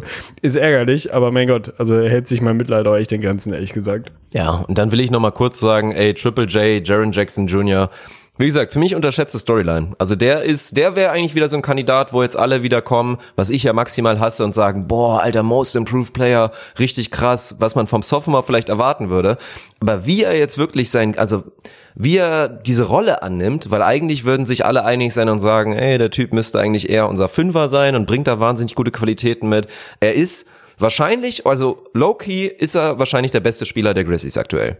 Also rein, wenn du Two-Way-Faktor mit reinnimmst, Ja Morant ist halt wahnsinnig beeindruckend, aber Ja Morant mit seinen 70 Kilo, ist er ein guter Verteidiger? Aktuell nein. Er ist ein Minusverteidiger. Perspektivisch glaube ich, dass er ein durchschnittlicher bis überdurchschnittlicher sein könnte. Das glaube ich, aber aktuell ist er da noch schlecht. Und, und Jaron Jackson Jr. ist defensiv gut bis sehr gut und offensiv, ey, das ist teilweise ja schon Clay Thompson-esque, was der da für ein Selbstbewusstsein Ja, hat. Also was der für Dreier nimmt und auch wieder mit einer Technik, sieht total beschissen aus, aber die fallen gut und offensiv, also diesen Schritt, den er jetzt schon offensiv gemacht hat, gepaart mit diesem Selbstbewusstsein, hätte ich nicht erwartet. Und wenn ich das sehe, sage ich, ey, schnallt euch an, der Mann hat wirklich Starpotenzial. Und wenn du dir das vorstellst, ey, Ja Morant und Jaron Jackson Jr. werden als One-Two-Punch groß, dann haben die wirklich nicht nur Ja Morant, wo man jetzt sagen würde, ey, das ist höchstwahrscheinlich, würde man jetzt schon sagen, Löckchen auf, wird der beste Grizzly aller Zeiten werden, wird natürlich ein Marcus Hall und auch ein Mike Conley übertrumpfen und wird besser werden. Und selbst bei Jackson gehe ich so weit zu sagen, der wird das wahrscheinlich auch schaffen, die beiden davor zu übertrumpfen. Finde ich, kann man komplett so unterschreiben. Ey, ganz ehrlich, der Typ ist gerade passt hervorragend in das, was Memphis gerade macht, weil wenn man sich die Offense mal so anguckt, äh, dann sieht man da nicht so wahnsinnig viel System. Also das ist eher so ein bisschen so Read and React Offense, was man eigentlich eher so ein bisschen aus der Defense kennt. Da ist halt viel irgendwie sehr spontan, viel Two-Man-Game und irgendwie sieht das nicht so richtig systemisch aus. Ist dann hier nochmal ein Screen und da nochmal ein Handoff und irgendwie äh, geht das so relativ schnell, geht, fließen die Actions so ineinander. Und was brauchst du dafür? Ey, ein Typ, der flexibel as fuck ist so. Und ganz ehrlich, das finde ich bei Triple J einfach unfassbar beeindruckend so. Natürlich, der trifft seinen Dreier hochgradig effizient in sehr, sehr hohem Volumen aber halt auch aus allen möglichen Geschichten. Ne? Der schießt Pick-and-Pop-Threes, so, der schießt Transition-Dreier, der schießt die klassischen Catch-and-Shoot-Dinger, so, der schießt aus dem Pick-and-Roll. Also da, da ist halt irgendwie alles Mögliche dabei, kriegt normalen Pin-Down. Also da ist einfach der super versatil, um dieses Wort mal wieder zu benutzen. Und das ist irgendwie nur sein Dreier. Ansonsten, der, der ist ein solider Screener, ist ein Spacer, ist ein okayer, ordentlicher Playmaker. So. Also der hat einfach so derbe viele Gesichter. Also das, was du immer so die Hydra, die dreiköpfige Hydra oder wie auch immer du das immer nennst. So der Typ ist einfach ultra flexibel und passt für mich gerade wahnsinnig gut in das, was Memphis macht. Eben so eine Offense, die so ein bisschen ja, flexibel, sagen wir mal, irgendwie intuitiv funktioniert und auch ein bisschen Impro improvisativ, ich glaube, das Wort gibt es nicht, aber über viel Improvisation irgendwie abläuft, so, passt der wahnsinnig gut rein, weil der halt genau so ein Typ ist, der kann dir halt genau das geben, was du gerade brauchst, so. Der kann dein primärer Scorer sein, wenn es irgendwie die Situation gerade erfordert. Der kann auch einfach nur ein Screener sein, wenn das gerade sein muss. Der kann irgendwie seine Handoffs laufen, wenn das gerade das ist, was, was irgendwie gut funktioniert, so. Und das macht ihn in diesem Team gerade unfassbar wertvoll und ist, ey, unfassbar krasses Skillset, mega interessant zu sehen. Ist einfach ein, ein, geiler, geiler Typ. Kannst du hoffen, dass der Mann verletzungsfrei bleibt. Natürlich, der Dreier sieht schäbig aus, aber ey, wenn du irgendwie 42 Prozent triffst davon, ist das im Zweifel halt irgendwie auch egal, so, ne? Also, wer trifft, hat recht. Am Ende des Tages ist es auf dem Freiplatz so, ist auch in der NBA so. Also über den Typ wird definitiv deutlich zu wenig Ja, gesprochen, weil ja, der halt so ein bisschen ja. im, im Morant-Hype gerade untergeht, was ich verstehen kann, so, aber ey, ist wahrscheinlich gerade der beste Grizzly, ja. Ja, das würde ich jetzt, also immer mehr, je mehr ich drüber rede, würde ich das als Statement auf jeden Fall stehen lassen. Und ist ja das Krasse. Man vergisst es immer so ein bisschen, weil man redet dann natürlich über den Rookie, aber ey, die sind quasi gleich alt. Die können sogar zusammen den Geburtstag feiern. Es ist, glaube ich, 10. August bei Ja Morant 99 und Jaron Jackson Jr. auch 20, 15. September. Also wirklich Meinst krass. Zwei eingeladen? 20-jährige Höchsttalent. Meinst du, die sind Brüder, meinst du? Nee, aber wenn wir das Segment jetzt auf Englisch übersetzen und ihnen schicken, meinst du, wir werden eingeladen? Stell dir das also mal eigentlich vor, schon, ey. ne? Also da haben wir Die, jetzt haben, wirklich den die Hype-Train feiern doch garantiert so eine, so eine richtig schöne, typisch All-American-Party mit diesen, äh, mit diesen roten Bierpong-Bechern Ja, und so. mit den- mit da den wird, da Cups, wird, glaube ich, ja. richtig gezündet, ja. Ah, nee, aber der Typ ist wirklich, also erstmal auch das, was du meinst. Ich finde, der Körper sieht so aus, als ob der gut erhaltbar sein sollte als Big Man. Das sieht alles sehr gesund aus und dann es ist vieles noch so roh, aber jetzt schon so gut, dass ich echt denke, der wird nur noch besser. Das ist krank. Ja, stabil, Ja. ey. So, dann haben wir das abgehakt. Memphis, geile Story, unterschätzte Story. Jeder, der Memphis-Fan ist, aus welchen Gründen auch immer, ehrlich gesagt. so, also klar, Ja, Grit, vor allem, Grit and ganz Grind, kurz, Tony ein kurzer. Exkurs. Das ist ja genau das Ding. Stell dir vor, du bist halt wirklich ein ehrlicher Memphis-Fan. Keine Ahnung warum. Also, um mich da anzuschließen, passiert halt, ich habe die, die Zeit geliebt, so mit Gasol und Sibo und Mike Conley und so. Aber du kommst halt aus einer Zeit und wenn du so Basketball-Ästhet bist, dann bist du so ein Oldschooler vielleicht und fandst irgendwie diesen, genau wie du sagst, Grit and Grind halt irgendwie hässlich und langsam und körperlich und fandst diesen Style irgendwie geil, so Back to the Basket, Sibo beim Aufposten zuzugucken und so.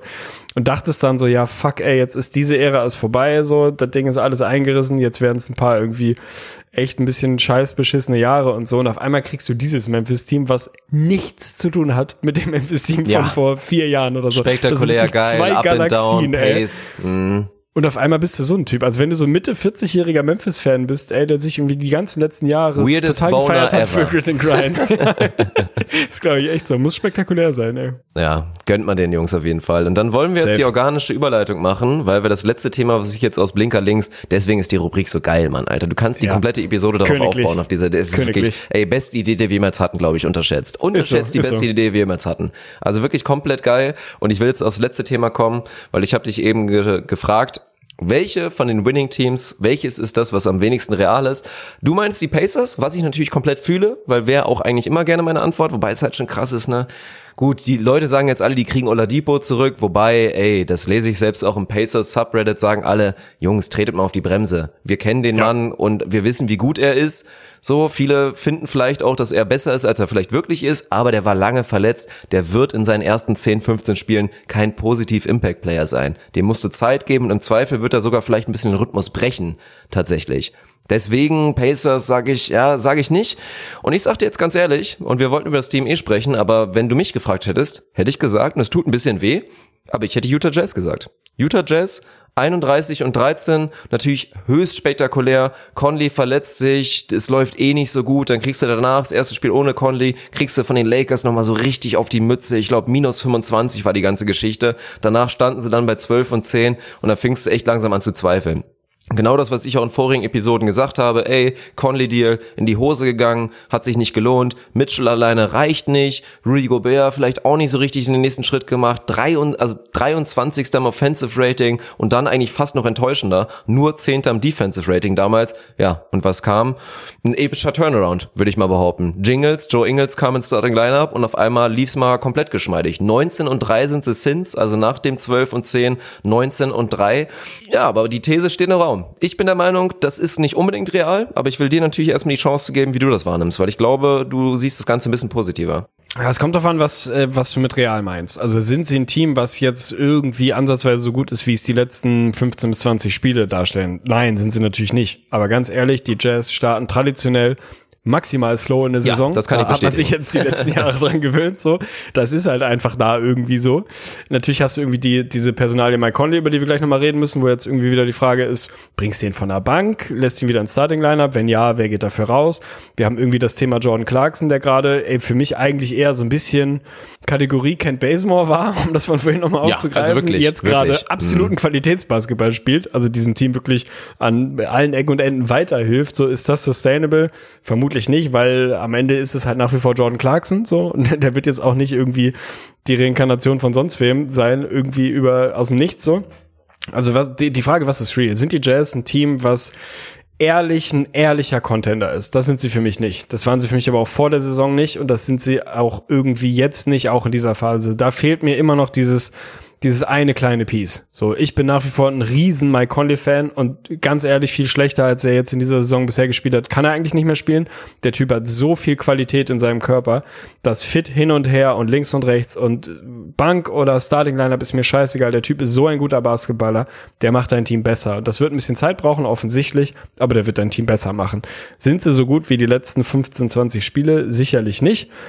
Aber das ist auch, glaube ich, nicht die Erwartungshaltung. Also die Jazz sind für mich nach wie vor ein Team, was dir eine monströse Defense hinstellen kann. Natürlich wird das ein bisschen schwieriger mit so Personalien wie einem Clarkson und einem Bogdanovic und so.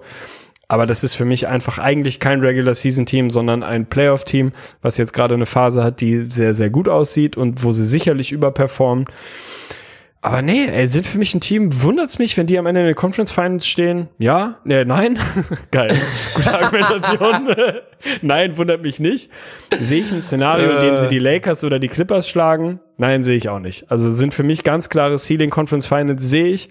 Mehr sehe ich nicht bei den Jazz, aber das heißt für mich nicht, dass sie irgendwie unreal sind oder so, sondern das ist eigentlich, das ist für mich das, was sie sind. So ein sehr, sehr gutes Team, was kein elitäres Team ist. Ja, ja. Also das ist halt das Krasse, darüber muss man halt reden, weil halt viele Experten, also wirklich viele renommierte Experten gesagt haben, doch, die Jazz sind langsam wirklich ein echter Contender. Weil man ja vor der Saison sagen Fühl musste, ey, wen muss man denn überhaupt als Contender sehen? Klar, du redest über die Bucks, redest vielleicht auch über die Sixers, du redest über die Clippers natürlich und die Lakers schon fast so ein bisschen, hm, müssen wir erstmal sehen. Und jetzt dadurch, dass die Lakers halt so gut sind, dass man die Clippers auch respektiert, obwohl sie irgendwie unterschätzt eigentlich ja, relativ gammelige Saison irgendwie so spielen, aber jeder weiß halt und hat Fantasie und denkt sich, das könnte in den Playoffs mies werden.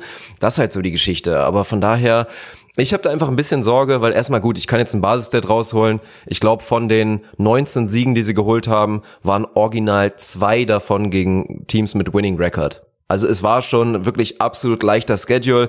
Kann man schön reden, wie man will. Letztendlich musste es auch mal die ganzen schlechten Teams so gut schlagen. Aber, das muss man auch sagen, dafür sind die Jazz einfach der Prototyp. Weil sie einfach einen wahnsinnig geilen Basketball spielen. Und dafür war halt genau der Move. Und deswegen hat er auch so einen Impact. Ingels rein, Conley raus, der natürlich selber ineffizient war und genau das gemacht hat, was alle auch immer bei Ricky gesagt haben, oh, der nimmt Mitchell den Ball weg und wir Mitchell muss öfter den Ball in der Hand haben. Letztendlich hat, hat sich von der Usage nicht viel geändert, aber Ingels als Spielertypen damit rein ist einfach Wahnsinn. Ich freue mich für den vor allen Dingen persönlich, er ist inzwischen 32, obwohl viele denken, er ist 37, hat ja dann auch noch diese Contract Extension bekommen, also hat ja eh noch ein Jahr, 2021 über 11 Millionen, kriegt danach noch ein One-Year Extension für 14 Millionen und da meinten viele so, oha, warum haben die Jazz das denn gemacht? Und ganz ehrlich, ich dachte auch so kurz, mh, vielleicht läuft die Uhr langsam so ein bisschen ab. Und am Ende des Tages zeigt er wieder genau das, was ich auch auf YouTube manifestiert habe. Er ist der unterschätzte Small Forward in der kompletten Liga, weil sie, seitdem er da drin steht, rasiert er halt wirklich komplett. Komplett. Ja. 51,5 aus dem Feld, 50 Prozent von draußen während dieser epischen Streak, 15, 6,5 und 4 wirklich in, in groben Zahlen und unterschätzt eins der geilsten Pick and Rolls der Liga, Joe Ingles und Rudy Gobert. Die beiden ja. haben einfach eine Chemistry, weil natürlich da Rudy Gobert diese, ja, einfach da diese Traktion hat und immer natürlich da den, den Big Man, der irgendwie so versucht, Ingles Drive zu containen, da immer ein bisschen dranbleiben muss und Ingles ist einfach einer der besten der Liga mit so kleinen, kleinen Fakes und dann irgendwie unorthodox mit dem falschen Bein hochspringen und einfach diesen Quick Layup zu machen oder sonst den Lob zu Gobert zu schmeißen, ist halt einer der besten. Das ist wahnsinnig geil. Dazu dann die Mitchell-Bogdanovic-Kombination, die auch eine sehr geile Chemistry haben und Bogdanovic erwähnt man ja gar nicht, ne? Der spielt, eigentlich müsste der All-Star werden, ohne Scheiß. Wenn ja, du drüber nachdenkst, ja. müsste Bojan Bogdanovic eigentlich All-Star werden. Der spielt so eine brettstarke Saison und auch wenn man es ihm immer nicht zutrauen will. Wenn ich dir jetzt wieder sagen würde, boah, Bogdanovic eigentlich echt gerade eine richtig geile zweite Option für so ein Team, oder? Und dann sagt man immer, oh, weiß nicht, eher so drei,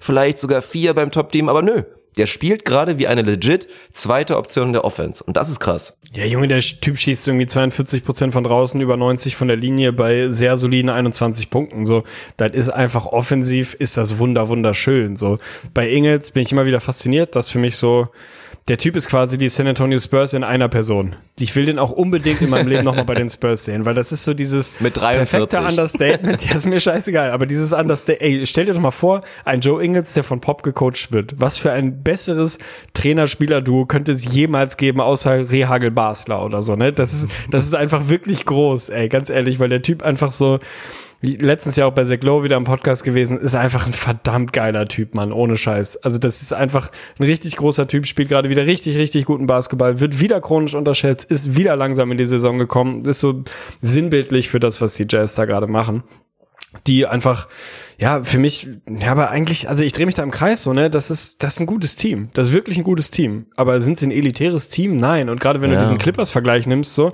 natürlich sind die Clippers gerade irgendwie, Alter, ganz ehrlich, so maximal am Coasten, so.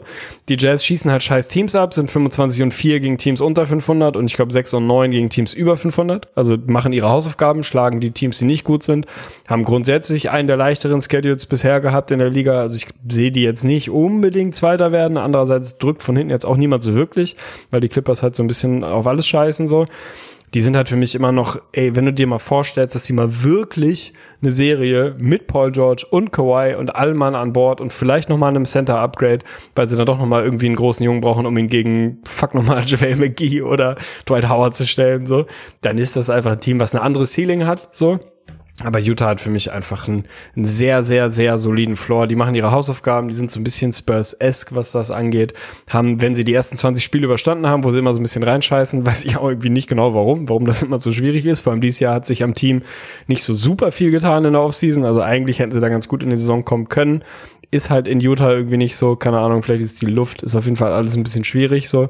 Aber wenn die am Laufen und am Rollen sind, sind sie einfach ein ein sehr gutes Team, was nicht elitär ist. Von daher sind sie für mich real, wenn du sie so siehst als das, was sie sind. Wenn du sie wie Joe Ingles siehst als klarer Contender, da sehe ich dann drei, vier, fünf Teams wahrscheinlich besser. Aber ey, ganz ehrlich, ja, schöne, aber schöne Entwicklung. Ist halt genau der Punkt. Aber deswegen, gerade auch, es gibt ja viele, die Jazz einfach feiern, machen wir eigentlich auch, haben wir jahrelang gemacht. Und es ist ja auch so, weil die wahnsinnig geilen Basketball spielen. Aber genau dieses Stichwort, Hausaufgaben, das ist halt der Grund für so eine Streak.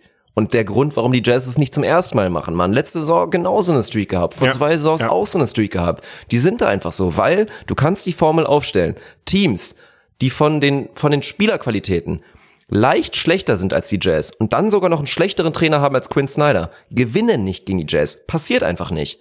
Dazu schlagen die Jazz oft Teams, die vom Spielermaterial leicht besser sind, aber einen schlechteren Coach haben als Quinn Snyder. Da gewinnen sie dann auch. Aber irgendwann hört es dann wirklich auch auf, dann sind die Teams besser und Quinn Snyder ist nicht mehr in der Lage, den Gegner zu outcoachen und gerade in den Playoffs, wo gegameplant wird, und da muss man ja auch mal ganz ehrlich sagen, obwohl ich Joe Ingles liebe, wie wahrscheinlich kein zweiter, in den Playoffs war er bisher immer ein Tick schwächer weil es dann irgendwann losgeht, dass du halt wirklich Gameplans, dir alle Tendenzen anguckst und weißt, okay, wenn Joe Ingles das machst, dann so und du dich dann wirklich darauf einstellen kannst. Und deswegen glaube ich nach wie vor, das ist für die Jazz eigentlich klar. Können die so einen Blazers Run, die Conference Finals machen? Mit Sicherheit. Da sind sie sogar besser. Aber ich hab, sehe da einfach natürlich ein paar Teams. Ich müsste jetzt mal, mal nachzählen, wie viel ich da wirklich davor sehe. Aber beide LA-Teams mit Sicherheit. Und da muss man mal ein bisschen gucken, wie es da weitergeht. Ja, es ist, ist wirklich schwer. Ansonsten will ich noch mal ein kurzes Shoutout geben an Rudy Gobert, der eigentlich gerade genau das macht, was ich ihm vor der Saison prognostiziert habe, wo viele wirklich gesagt haben, äh, Digga, was ist mit dir los? Weil ich so meinte, Rudy Gobert, in meinem Kopf kann der 18 Punkte per Game averagen. 18 Punkte per Game. So gut ist er wirklich einfach und ja, seine Pick-and-Roll-Fähigkeiten und einfach natürlich seine Physis reicht dafür aus. Auch während dieser Streak, ich habe eben die Stats von Ingles aufgezählt, Gobert gibt dir einfach brachiale 17, 15,5 bei zwei Blocks und 70 Prozent aus dem Feld. Also wirklich ey, unfassbar. Ja, äh, maximal geiler Typ, deswegen habe ich ihn ja eben auch reingeworfen als wahrscheinlich einen der besten Spieler, an dem man sich nicht mehr so richtig erinnern wird, weil irgendwie unspektakulär und also zumindest für, für den gemeinen NBA-Fan irgendwie unspektakulär. Hat halt nicht so diese riesen Highlights, den siehst du halt jetzt nicht, wenn du irgendwie nur morgens aufstehst und NBA Top 10 der letzten Nacht anguckst, siehst du halt relativ selten irgendwie Rudy Gobert, es sei denn, er blockt halt mal irgendwen so richtig massiv. Aber ganz ehrlich, du musst dir nur mal auf der Zunge zergehen lassen, dass dieser Mensch noch nie All-Star war. Also das, ja. das ist alles, was mit dem All-Star-Game wahrscheinlich auch wieder nicht sein wird, ja. Alles manifestiert sich, alles Falsche an diesem All-Star-Game manifestiert sich daran, dass der beste Big-Man-Verteidiger, den die Liga in vielen, vielen Jahren gesehen hat, noch nie All-Star war. Das ist einfach absurd, so.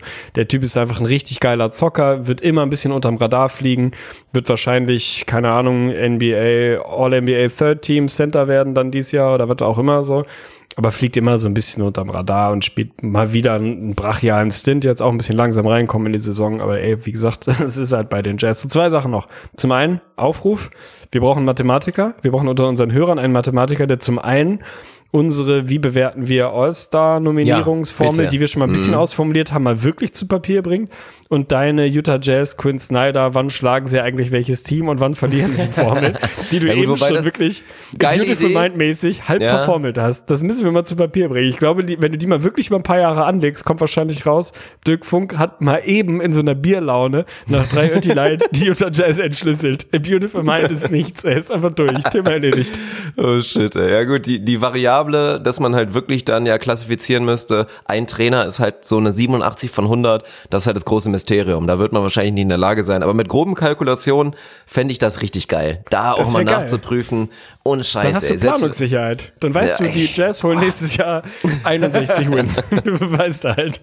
Weil die, oh, die Funksche Formel, ey, der Satz des Funk so das Ding ergeben hat, ey. Finde ich ja. gut. Das werden unsere Enkel noch. Und eine Sache will ich von dir noch wissen, weil du ja. als alter LeBron, Miami, Cleveland Fan das, was Jordan Clarkson da gerade macht, erklär es mir. Also ich bin Nö, wirklich ich absoluter Feind von Jordan Clarkson. Aber ist es, also traust du dem Menschen zu, bei den Utah Jazz den Rest der Saison ein Plusfaktor in einem legitim guten Team zu sein oder ist das gerade ein Spark, der dann irgendwann auch mal wieder verfliegt? Plusfaktor sage ich nicht unbedingt. Das wird auch nicht so sein. Ich meine, auch jetzt ist ja auch wieder ein bisschen abgeflacht. Ich meine, 15 Punkte per Game ist nett, wichtiger Faktor. Ich meine, die hatten bis vor kurzem, glaube ich, oder haben sie immer noch kein einziges Spiel mit ihm verloren, seitdem er da ist? Bin ich mir gar nicht so sicher, aber war da auf jeden Fall ein Faktor. Aber Jordan Clarkson ist halt in der Low-Budget-Version, weil er schon so verschrien ist, zu Recht. Und weil er selten zu Hause findet. Bei den Jazz ist er halt genau richtig, weil ohne Scheiß, er bringt den Jazz ein Element, was sie in den letzten Jahren nicht hatten von der Bank. So, die hatten sehr, sehr viele gute, fähige Spieler, aber genau in den Playoffs, neben dem Donovan Mitchell, nochmal einen zu haben, der wirklich einfach als ISO-Spieler Riesenqualitäten hat. Und das hat er. Guckt euch diese Videos an, gibt's sehr prominent. Jordan Clarkson im 1 gegen 1 mit Superstars der Liga. Ey, und der, da fällt dir, also würdest du sonst nichts wissen von der NBA, würdest du sagen, Jordan Clarkson ist ein Superstar. Weil der genauso gut da aussieht, wie die ganzen Stars, die ich jetzt aufzählen könnte, und mit denen er da 1 gegen 1 spielt. Weil er da einfach richtige Qualitäten hat. Und das ist etwas, was die Jazz brauchen. Also so ein Spielertyp wie Clarkson von der Bank brauchen die. Stell dir mal vor, die Jazz hätten Lou Williams, Alter. So, das ist ja. das, was ich gerade meine. Ja. Jordan Clarkson ist schlechter, definitiv. Aber solange es mit ihm einigermaßen läuft, ist er super, super wichtig und hat wirklich einen unterschätzten Impact für dieses Team. Große Frage ist, vertraut man ihm? Vertraut man, ja, die Longevity, die Konstanz? Vertraut man in den Playoffs? Das wird halt alles ein kleines bisschen düster. Ja, aber ist doch verrückt, oder? Also, äh, guck mal, ganz ehrlich, frag 100 Leute, 100 und das, ich meine, das überhaupt nicht abwerten, ne? aber frag 100 irgendwie so Casual NBA-Fans, Jordan Clarkson oder Royce O'Neal. Wahrscheinlich sagen 98 davon Jordan Clarkson und 98 davon hätten komplett die falsche falsche Meinung. Ist auch geil, wie man einfach Ja. eine Meinung, eine Meinung erstmal direkt degradiert. Natürlich ist es keine falsche Meinung, aber der halt solide bessere NBA Basketballer für mich zumindest eindeutig Royce O'Neal so, aber das ist halt der hat halt nicht Ja, nicht der bessere Spark. Der hat Basketballer, halt aber der wertvollere Nein, natürlich nicht Team, der wertvollere. natürlich. Ja. So, ja. na klar, aber das ist der nächste Punkt. Das will ich dich jetzt fragen. Ich habe da eine ganz klare Meinung, aber du bist der Mike Conley Fan. Ja. Wie geht's weiter? Oder quo vadis? Oder was auch immer, keine Ahnung. Also, Jetzt hör mit deinem Latein auf. Ey. Digga, großes Latino, ich muss ja mal ein bisschen flexen. Hast du echt? Ja, habe ich. Wie ist das denn passiert? Ey? Ich habe nicht mal das Kleine. ja, Quo war das, mein Conny? So heißt auf jeden Fall die Folge. Ist mir scheißegal, ob wir auch nur eine Minute über ihn geredet haben. Ey. Nee, Ja, aber quo was ist die vadis? Thematik? Ja. er ist jetzt seit drei Spielen wieder dabei, hatte in seiner zweiten Nacht auch ein sehr, sehr gutes Spiel, war sehr effizient. Aber was würdest du machen? Aktuell kommt er in den drei Spielen von der Bank.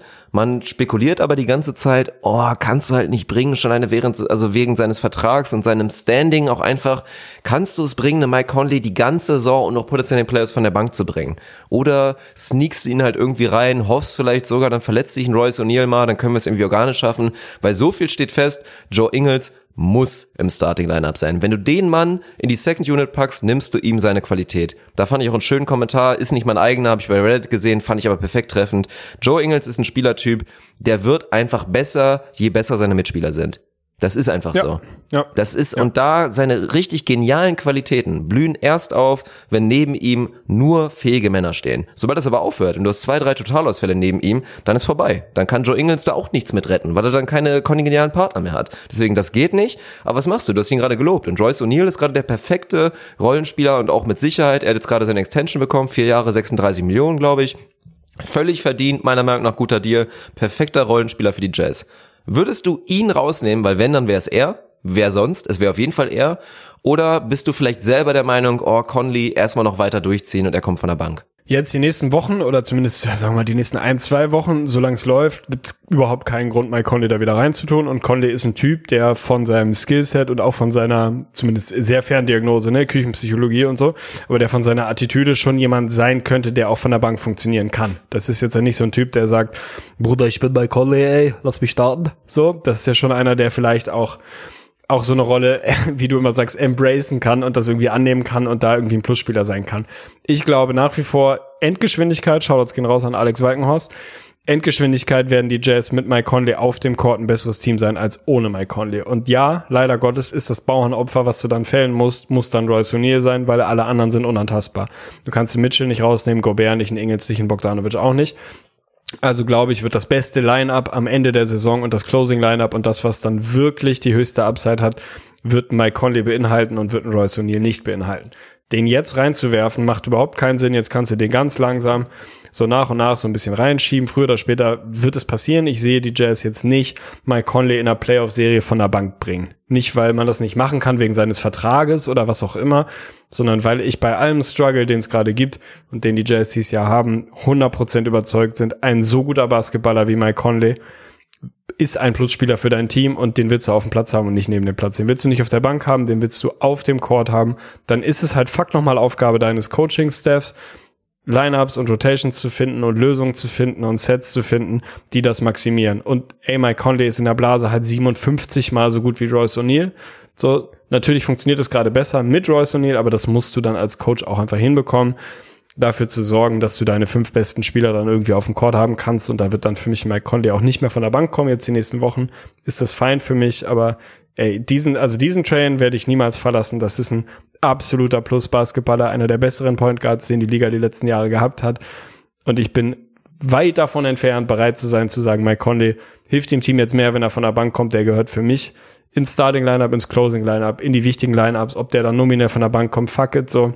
Aber in den wichtigen Minuten, wenn es drauf ankommt in der Playoff-Serie, will ich Mike Conley auf dem Court haben. Krass. Ja, sind wir uns wie erwartet uneinig. Ich sehe das in dem Sinne anders. In Starting Lineup gehört er meiner Meinung nach aktuell nicht. Also zumindest bis auf weiteres. Wenn sich jetzt rausstellt, Joe Ingles hatte wirklich nur drei, vier heiße Wochen und baut jetzt wieder komplett ab. Klar, da musst du umdenken. Wenn Royce O'Neal auf einmal keinen Dreier mehr trifft und zu Andre Roberson wird, musst du auch umdenken. Aber aktuell brauchst du seine Qualitäten meiner Meinung nach nicht. Wenn du Royce O'Neal reinnimmst, der arguably der ja nicht arguably, der ist der beste Verteidiger am Perimeter, den die Jazz haben, mit riesem Abstand. Und den ersetzt du auf einmal mit Mike Conley. Dann hast du einen kleinen Backcourt, mit natürlich Conley und mit Donovan Mitchell, auch wenn sie, wenn sie lange Arme haben und so weiter und tough sind. Und dann hast du mit Bogdanovic und Ingels zwei Jungs, die auch eher im 1 gegen 1 Matchup gegen die guten Jungs in den Playoffs auch Mismatch darstellen. Also das ist einfach ein bisschen schwierig. Und ich finde auch offensiv, gerade mit Bogdanovic, und da gehen die Charlottes raus, du brauchst das Playmaking dann einfach nicht mehr unbedingt. Du hast genug Playmaking und genug Shot Creation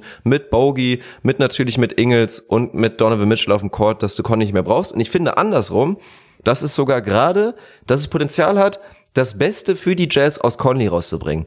Weil ich gebe dir vollkommen recht, Conley von der Bank ist viel zu gut eigentlich. Ja, aber dann soll er doch dominieren dominiert auch gegen die Banklineups. Und wenn dann irgendwer nicht heiß ist und es passt mal gut, schick ihn meinetwegen natürlich in den letzten acht Minuten auf den Court und lass ihn da das Ding closen. Wenn irgendwer gerade flach liegt oder was, oder Ingels hat einen schlechten Tag, Royce O'Neill hat einen schlechten Tag, das sowieso. Aber ich finde gerade aus Conley wieder das, was ich seit Jahren, jetzt seit einem Jahrzehnt fordere, Scorers Mentality, zeigt den Leuten einfach, du bist wirklich dann besser. Fände ich geil, würde ich gerne sehen, wenn er das wirklich embracen würde. Also so die eine Nacht gegen die Pacers hat das ja auch so ein bisschen gezeigt, ansonsten war es ja, sehr, sehr unscheinbar und still. Ich bin sehr gespannt, wie das weitergeht. Finde ich auf jeden Fall auch spannend und ich glaube, er wird dir richtig seitlich ins Gesicht pissen für diese Aussage. ja gut, aber eine Petition habe ich noch, ja, hat nichts okay. mit den Jazz zu tun, aber weil du diese Frage nicht aufgegriffen hast und das ist völlig in Ordnung, das ist auch dein gutes Recht. Ich wünsche mir irgendwann im Laufe der nächsten Monate eine IGVS Karaoke Nacht auf Twitch, Alter. Dann können sich die Leute Ach, einwählen und ihren Song performen. Ich piss mir fast ein vor Freude, wie schön das werden könnte, weil ey, hatte 100% Potenzial episch zu werden. Also bitte nimm das mal in, dein, in deine Hinterzimmerplanung mit auf. Das ist eine sehr gute Idee. Das ist Ich wirklich eine gute Idee. Ich will ja auch noch, es wird demnächst Schlag den Dirk etabliert auf Twitch und dann haben wir zumindest schon mal vier große Shows. Call-In, Quiz Night, Schlag den Dirk und dann auch noch Karaoke-Show. Junge, ey, das wäre das wäre ein Traum. Das wäre wirklich ein Macht absoluter euch Traum. die Gute Kalender Idee. frei, ey. Ich bin auf jeden Fall am Start, Mann. Also Oh, wirklich, Tilly. wenn, wenn, Was wenn würdest du Blue performen? gepumpt Was wäre dein erster Song?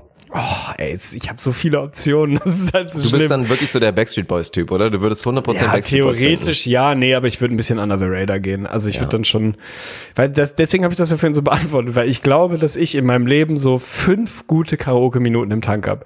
Die habe ich noch nicht abgerufen bisher, die waren noch nicht da, weil ich halt ein Totalausfall bin. Ne? Ich kann wirklich, ich kann nix. Also ich bin der Typ, wenn 70 Leute im Büro Happy Birthday singen, hörst du, ob ich mitsinge oder nicht, weil das einfach alles zerfickt, weil ich es einfach nicht kann.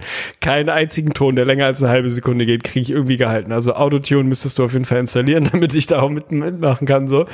Aber ich bringe halt alles andere mit. Ich bringe die Passion mit, ich bringe die Attitüde mit, ich bringe die Ausstrahlung mit, den, den maximalen Bock daran, Lieder zu singen, halbwegs angeschallert und irgendwie vor einer Runde im Irish Pub zu stehen und Enrique Iglesias nicht nur zu singen. Also das geht das nicht singen, sondern zu fühlen und zu leben. Das ist halt mein, mein absolutes Fund, was ich bei Karaoke reinwerfen kann.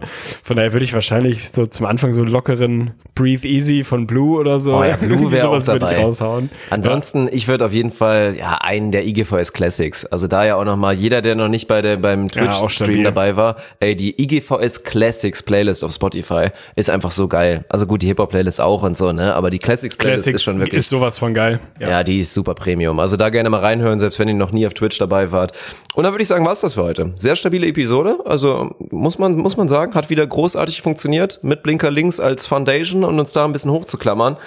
Ja, also ich hoffe, ihr seid zufrieden und glücklich. An der Stelle natürlich auch nochmal, ja, danke wie immer für die kleine Geduld. Letzte Woche hatten wir, hatten wir kurz ein kleines bisschen Krach. An der Stelle kann ich nochmal versprechen, für alle Patroneten wird es spätestens am Montag, vielleicht sogar am Sonntag, als kleine Entschädigung eine Mailback-Episode mal wieder geben. Ich werde mit Arne gleich mal schnacken, ob er dafür auch irgendwie, ob, also ob wir das gemeinsam machen. Oder ob ich wie es beim ersten Mal schon der Fall war, ob ich das einfach alleine rausknalle, dann wird man auf Patreon die Chance haben, Fragen rauszuknallen, persönlich, off-topic, NBA, was auch immer, die wir dann wirklich knallhart beantworten müssen. Das gibt's dann auch und ansonsten sehen wir uns dann in aller Frische wieder am Donnerstag, äh, am, am, Don, am Donnerstag, Donnerstag, der Luca Donnerstag. Habe ich nichts mehr hinzuzufügen. War mir ein inneres Blumenpflücken. Chapeau Klack an dich auf jeden Fall. War ein wunderschöner Abend. Grüße an deine Moting, die gerade zu Besuch ist bei dir. Also da gehen auf jeden Fall maximale Shoutouts raus. Sieben in Chat, wenn ihr dabei seid. Macht's gut, haut rein und bis zum nächsten Mal.